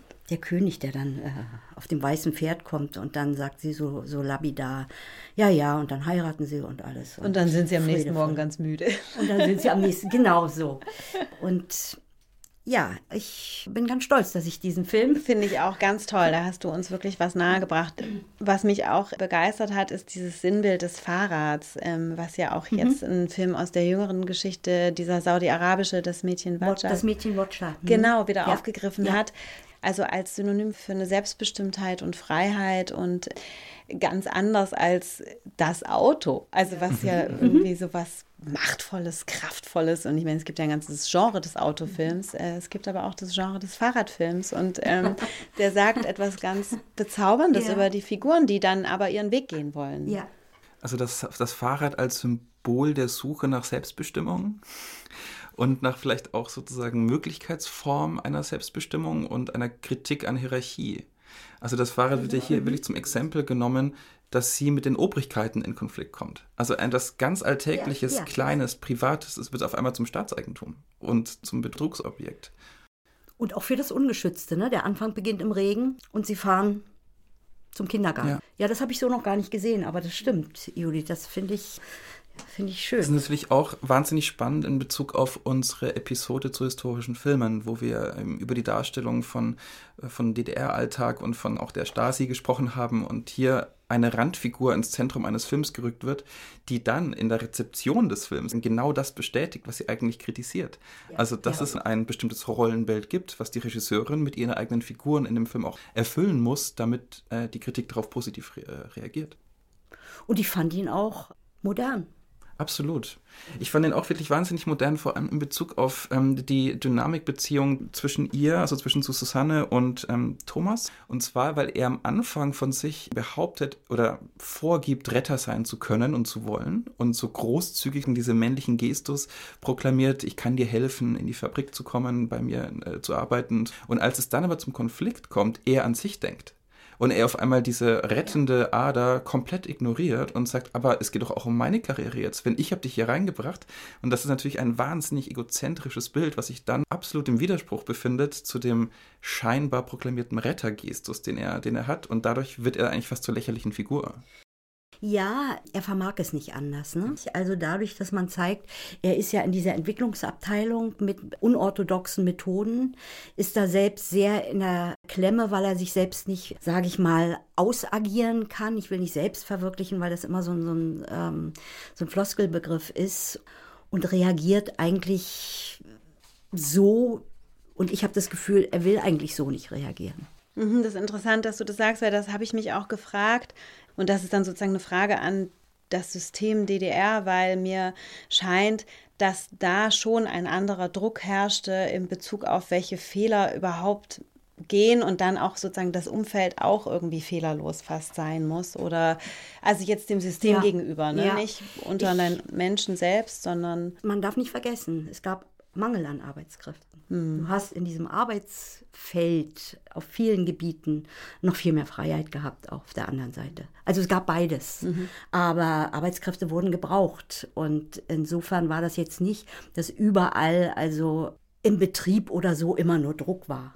Den gab es aber natürlich auch, ne? weil man war eine Brigade und die Brigade wollte auch ausgezeichnet werden und es gab eine Wandzeitung, mhm. wo die äh, Verdienste der Brigade gezeigt wurden, aber es gab auch sehr viel, Muße ist das falsche Wort, aber es gab nicht diesen Leistungsdruck wie heute. Genau, aber die, sozusagen die Fehler der anderen waren für mich auch blöd, weil ja. ich ja insgesamt ja. gegolten habe. Und wenn ja. dann, sage ich jetzt mal, meine Frau, die ich eigentlich liebe, einen Fehler macht, ist das für mich auch ein Problem. Und es ist nicht so individuell. Jeder steht für sich selbst und seine Fehler und Kanten und Macken ein, sondern das beschädigt einen mit. Nee, da hast du völlig recht. Man muss nur immer sagen, die DDR, wenn man die auf irgendwelche allgemeinen Floskeln bringt, wird man immer das Gegenteil auch finden, weil die ist nicht zu greifen mhm. in vielen Dingen. Und insofern gab es alles. Es ist natürlich auch, wenn man heute so sieht, dass eine Mutter ihre Tochter alleine lässt. Das war ganz üblich, dass man abends weggegangen ist und das Kind war zu Hause. Und die meisten hatten irgendwie so eine alte Frau Puschkat. Äh, Das war dann die Nachbarin, die wusste Bescheid, aber das war nichts Ungewöhnliches. War für mich auch nochmal gut zu sehen, weil ich das von mir ja auch kenne. Und wenn ich heute dran denke, dann denke ich, um Gottes Willen, was haben wir denn gemacht? Ich kann mir das heute gar nicht mehr vorstellen, aber es war so. Ja, das war aber im Westen auch so. Ja, ne? Ja. Bin ich beruhigt. Ja, ja. Judith, du hast vorhin gesagt, dass eine, ein, ein Grundbedürfnis äh, deiner Beschäftigung mit all diesen Themen unter anderem war, dass du dich ähm, nicht wirklich identifizieren konntest mit den Rollenbildern, die im Film dir vorgegeben wurden während deiner Filmsozialisierung und immer wieder sozusagen reproduziert wurden. Heide, du hast gerade gesagt, dass in deinem Aufwachsen in der DDR sozusagen bestimmte Rollenbilder gar nicht äh, wirklich relevant waren oder gar nicht existierten. Mhm. Daher die Frage anknüpfen, das zu verbinden ähm, an dich, Heide. Gab es bei dir die Möglichkeit von Identifizierung mit Darstellung von Frauen im, im Film? damals? Also gab es Filme, wo du sagst, ja, da habe ich mich abgeholt gefühlt oder da, da konnte ich mich mit identifizieren, wie da eine Frau dargestellt wird? Ja, da gab es viele Filme. Also es gibt viele Filme, zum Beispiel ein Film wie Bürgschaft für ein Jahr, Die Beunruhigung. Die Beunruhigung ist vielleicht ein Film, Lothar Warnecke hat den gemacht. Da gab es auch eine Drehbuchautorin über eine Frau, die äh, Brustkrebs hat, von Christine Schorn gespielt. Mhm. Kann ich übrigens empfehlen, so einen Film sich nochmal anzugucken. Da gab es sehr viele, aber es gab auch so ein Gegenbild. Ich war nie eine Solo-Sunny. Aber Solusani, auch wie ihr Körper war, also ich sehe sofort die hohen Schuhe, ich sehe diesen knackigen Hintern in diesen engen Jeans, ich sehe diese Schönheit dieser Frau, äh, auch ein bestimmtes Bild von Attraktivität. Daran habe ich mich auch abarbeiten können, also weil wir über Körper gesprochen haben. Und das ist auch ja eine Art von Identifikation. Die gab es, aber ich habe natürlich sehr viele Filme aus, aus den unterschiedlichsten europäischen Ländern gesehen. Ne? Und da waren DEFA-Filme nur ein kleiner Teil. Hm, ich glaube, da hast du auch noch mal was ganz Wichtiges gesagt. Ne? Man, das ist ja nicht so, dass man sich nicht identifiziert mit eben einer Frau, die ihre Weiblichkeit lebt. Darum geht ja, es ja gar ja. nicht, sondern es geht darum, ich glaube, das ist auch von Laura Marvitt dieser Begriff, the bearer of the look, also dass man einen Blick nicht erträgt, weil er unstimmig ist oder nicht ähm, vollständig. Mhm. Und das bedeutet gar nicht, dass wir gewisse Dinge nicht mehr wollen, sondern es soll eigentlich nur reicher werden und eben nicht unterkomplex, sondern das Gegenteil. Ich würde gerne eine These, vielleicht ist es auch nur eine gefühlte These, vielleicht auch um das Ende einzuleiten, ja. mal aussprechen. Und zwar habe ich mit der Beschäftigung jetzt mit dem Thema und auch in, im Dialog mit anderen Autorinnen und Autoren kam ich irgendwie so zu dem Gefühl oder zu dem Eindruck, dass im Prinzip ganz, ganz viel über dieses Thema gesprochen wird. Dass immer wieder auf Podiumsdiskussionen, auf Festivals, auch bei Drehbuchbesprechungen zu Beginn eines Projektes ganz oft darüber gesprochen wird, bestimmte weibliche Rollenklischees zu vermeiden, dass man bestimmte feministische Ansichten auch mit überträgt in eine Arbeitspraxis beispielsweise. Und Gleichzeitig hört man aber von ganz, ganz vielen Projekten immer wieder das Gegenteil auch. Oder sieht natürlich auch, wie sehr Klischees immer wieder trotz allem reproduziert werden, auch im Jahr 2022. Und zwar nicht nur im Kino, nicht nur im Fernsehen, sondern eben auch bei Streaming-Angeboten oder bei größeren Serien, wo man denkt, das soll doch gerade modern sein eigentlich. Und trotzdem gibt es bestimmte Klischeefallen. Und die These wäre, es gibt zwei Realitäten in diesem Thema. Es gibt einmal die Realität der guten Absicht und das ist vielleicht genau die Podiumsrealität, wenn sich Filmemacherinnen und Filmemacher treffen und über ihre Arbeit sprechen, über ihre Vorsätze sprechen und über ihre guten Absichten sprechen. Und dann gibt es vielleicht noch die Realität der geschlossenen Tür, hinter der dann Drehbücher besprochen werden und vielleicht auch in, mit Absprache mit Redaktionen und Produzenten über einen längeren Zeitraum geformt werden und man dann da eventuell bestimmte Sachen wieder reproduziert, weil man Angst hat, dass es etwas vielleicht nicht funktioniert. Und weil man weiß, bestimmte Dinge funktionieren eben einfach und wir müssen ja auch einen Erfolg hervorrufen. Insofern wäre es meine letzte, vielleicht etwas provokante These, empfindet ihr das auch so, dass es diese zwei Realitäten mit dem Thema gibt oder bilde ich mir das vielleicht auch nur ein? Also ich glaube, womit du auf jeden Fall total recht hast und wo ich manchmal das Gefühl habe, auch Film bewegt sich wie so ein träges Schiff, manchmal im Vergleich zu anderen Künsten, weil es einfach so wahnsinnig teuer ist und weil da Menschen in ein hohes Risiko gehen. Und es gibt Leute, die sind dann deshalb besonders risikobereit, weil sie sich eben eigentlich von, von, von etwas Neuem Überraschenden eher den Erfolg versprechen. Und es gibt natürlich das ewige Pferd, auf das man setzt. Und ähm, dass da die Kruste einfach wirklich dick ist, das glaube ich schon. Aber ich glaube, wenn wir uns alle immer damit beschäftigen, und im Übrigen äh, haben wir eh schon gesagt, man könnte sich ganz genauso hier mal ein, zwei Stunden hinsetzen und über die männlichen Figuren sprechen und mhm. Äh, ne, also über diverse werdet ihr ja eh wahrscheinlich auch noch sprechen. Also so, es betrifft ja alle. Jetzt haben wir heute über die Frauen gesprochen. Ähm, es macht überall Sinn, hinzugucken, weil die Welt bewegt sich einfach weiter und wir hoffen, glaube ich, alle, dass es nicht etwas gibt, dass man dann alle 100 Jahre wieder zurückgeht in den konservativen Blick auf die Welt, sondern dass man sich immer weiter bewegt. Und auf diesem Weg macht man übrigens auch total viel Fehler. Mhm. Und ich denke, dass wir in der Filmbranche weniger über die Filme sprechen und uns mit uns selbst auseinandersetzen, als Filmanalytiker und Analytikerinnen und dass es dazwischen einen Graben gibt. Also ich meine, das haben wir heute gar nicht erwähnt pro Quote Film, da passiert sehr viel. Aber das sind sehr oft auch dann eben die Studien, ne, auf die wir auch hinweisen können, wo man sagt, so, so und so ist der Fall, wir brauchen mehr Frauen äh, in der Branche. Aber wir reden viel zu wenig, so das, was wir jetzt gemacht haben mit, am Beispiel dieser drei Filme, dass wir es selbst, glaube ich, intellektuell durchdenken, was ist das eigentlich, der männliche, der weibliche Blick an Filmen? Was ist Diversität? Oder ist das oftmals, wenn man sich die Filme genau anguckt, eigentlich auch nur Alibi? Alle reden über Diversität. Ich meine, das wird für uns auch ein Thema sein und dann muss man sich es aber auch genau angucken, was das bedeutet. Das heißt nicht, dass die dritte Polizistin eine schwarze Frau ist, aber sie hat eigentlich, das sind genau diese Fragen, wo man Tests auch machen kann, agieren sie so, dass sie die Handlung voranbringen? Oder sind sie Stiefkinder, die wir sagen, sind Nebenfiguren, die einfach nur vom äußeren Bild, da ist etwas erfüllt. Aber wie sind die Geschichten? Und da ist die Frage eben an uns immer wieder, dass wir uns die stellen und sagen, schreiben wir eigentlich die Geschichten, damit es dann auch zu sehen ist im Kino. Und insofern, ich, ich kann deine These voll bestätigen. Ich finde, wir sind da leider noch ganz am Anfang, obwohl es da, auch was feministische Filmanalyse angeht, eine lange Geschichte gibt. Und insofern finde ich, sollten wir ruhig auch überleiten und ein paar Studien benennen, dass man die nachlesen kann. Also was, was sind die Fakten?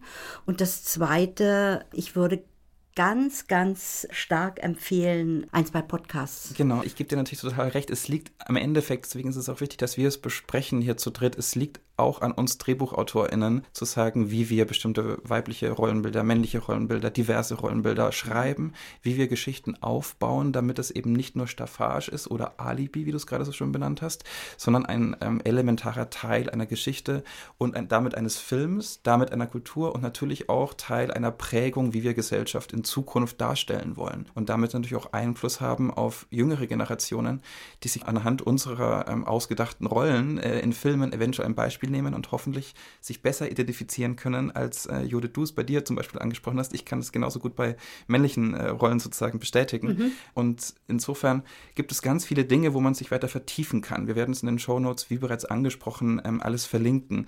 Es gibt die Malisa Stiftung, die ganz wichtige Arbeit macht. Es gibt die Studie der Uni Rostock, die äh, ganz wichtig ist, ähm, um die darstellt, wie viel ähm, Anteil eigentlich Frauenrollen in aktuellen Gegenwartskino in Deutschland haben. Es gibt äh, das Online-Magazin the Pudding, was wir schon mal vor einigen Episoden angesprochen haben, wo man in einem ganz wunderbaren Tool die Dialoganteile von weiblichen äh, Sprecherinnen und männlichen Sprechern in Filmen austarieren kann und Filme eingeben kann und suchen kann, okay, wie viel weiblichen Dialog gibt es denn eigentlich bei Spider-Man 3 beispielsweise oder bei Das Piano? Dann gibt es natürlich ähm, als Hilfestellung für Drehbuchautorinnen den äh, sehr oft zitierten Bechtel-Test, wo man schaut, gibt es zwei Frauen, die einen Namen haben in einer Geschichte, die eine eigene äh, Rolle haben, die äh, sich miteinander unterhalten und dann auch noch übereinander äh, sich unterhalten, wenn es nicht um einen Mann geht, sondern um ein eigenständiges Thema. Sind es überhaupt eigenständige Charaktere? In äh, Analogie dazu gibt es den Furtwängler-Test. In Analogie dazu gibt es auch einen Test für diverse und queere äh, Figuren. All das werden wir versuchen zusammenzutragen und zu verlinken. Dann gibt es aber auch ganz, ganz viele tolle Online-Magazine, wie zum Beispiel ähm, die Filmlöwin, ein Blog über das feministische Szenen und Analyse von, von Filmen. Und ähm, zu guter Letzt, was wir noch auf jeden Fall empfehlen, erzählen wollen. Das war für uns alle drei in der Vorbereitung, glaube ich, ein großes Vergnügen, das zu entdecken, ist ein Podcast. Und zwar der Podcast Net Wurscht. Ich buchstabiere das mal ganz kurz. N-E-D. Nächstes Wort W-U-A-S-C-H-T. Und zwar ist es ein Podcast fürs feministische Filmlesen. Und da moderieren Bianca Jasmina Rauch und Barbara Wolfram. Sie haben gerade ihre erste Staffel, soweit ich weiß, beendet. Das sind sechs, sieben, acht Folgen. Und da geht es in jeder Folge im Prinzip um genau die Differenzierung unseres heutigen Einleitungsthemas unserer Folge. Also es geht darum, was eigentlich Selling Feminism ist oder was äh, lesbische Figuren und lesbisches Begehren, wie das dargestellt wird im aktuellen Kino und im aktuellen Stream oder um ähm, Diversitäten oder auch um den Unterschied zwischen ähm, sexuell, sexistisch und sexy. Also es ist eine große Empfehlung der Podcast Net Washed von Bianca Jasmina Rauch und Barbara Wolfram. Wunderbar. Und ich glaube, damit sind wir auch ans Ende unserer Episode gekommen. Eine Episode, die sicherlich auch nur einen kleinen Einblick, ein sehr großes, wichtiges Thema liefern konnte und vielleicht auch der Start einer neuen Reihe innerhalb unseres Podcastes, wo wir uns mit verschiedenen Rollenbildern beschäftigen werden, Heide. Ich freue mich drauf. Liebe Judith, es war ein Vergnügen, dass du da warst. Vielen ja, herzlichen ja. Dank, dass du Teil unserer Podcast-Reihe bist und mit uns über dieses Thema gesprochen hast. Also ich kann nur euch danken und es war mir eine große Ehre. Und genau wie du sagst, das Thema ist so unendlich, dass ich das Gefühl habe, man müsste noch unendlich weiterreden. Aber das machen jetzt vielleicht ja hoffentlich die Zuhörerinnen und Zuhörer miteinander und schreiben dann lauter kluge Drehbücher. Wow. Hoffentlich. Bis zum nächsten Mal. Vielen Dank. Tschüss. Tschüss. Tschüss.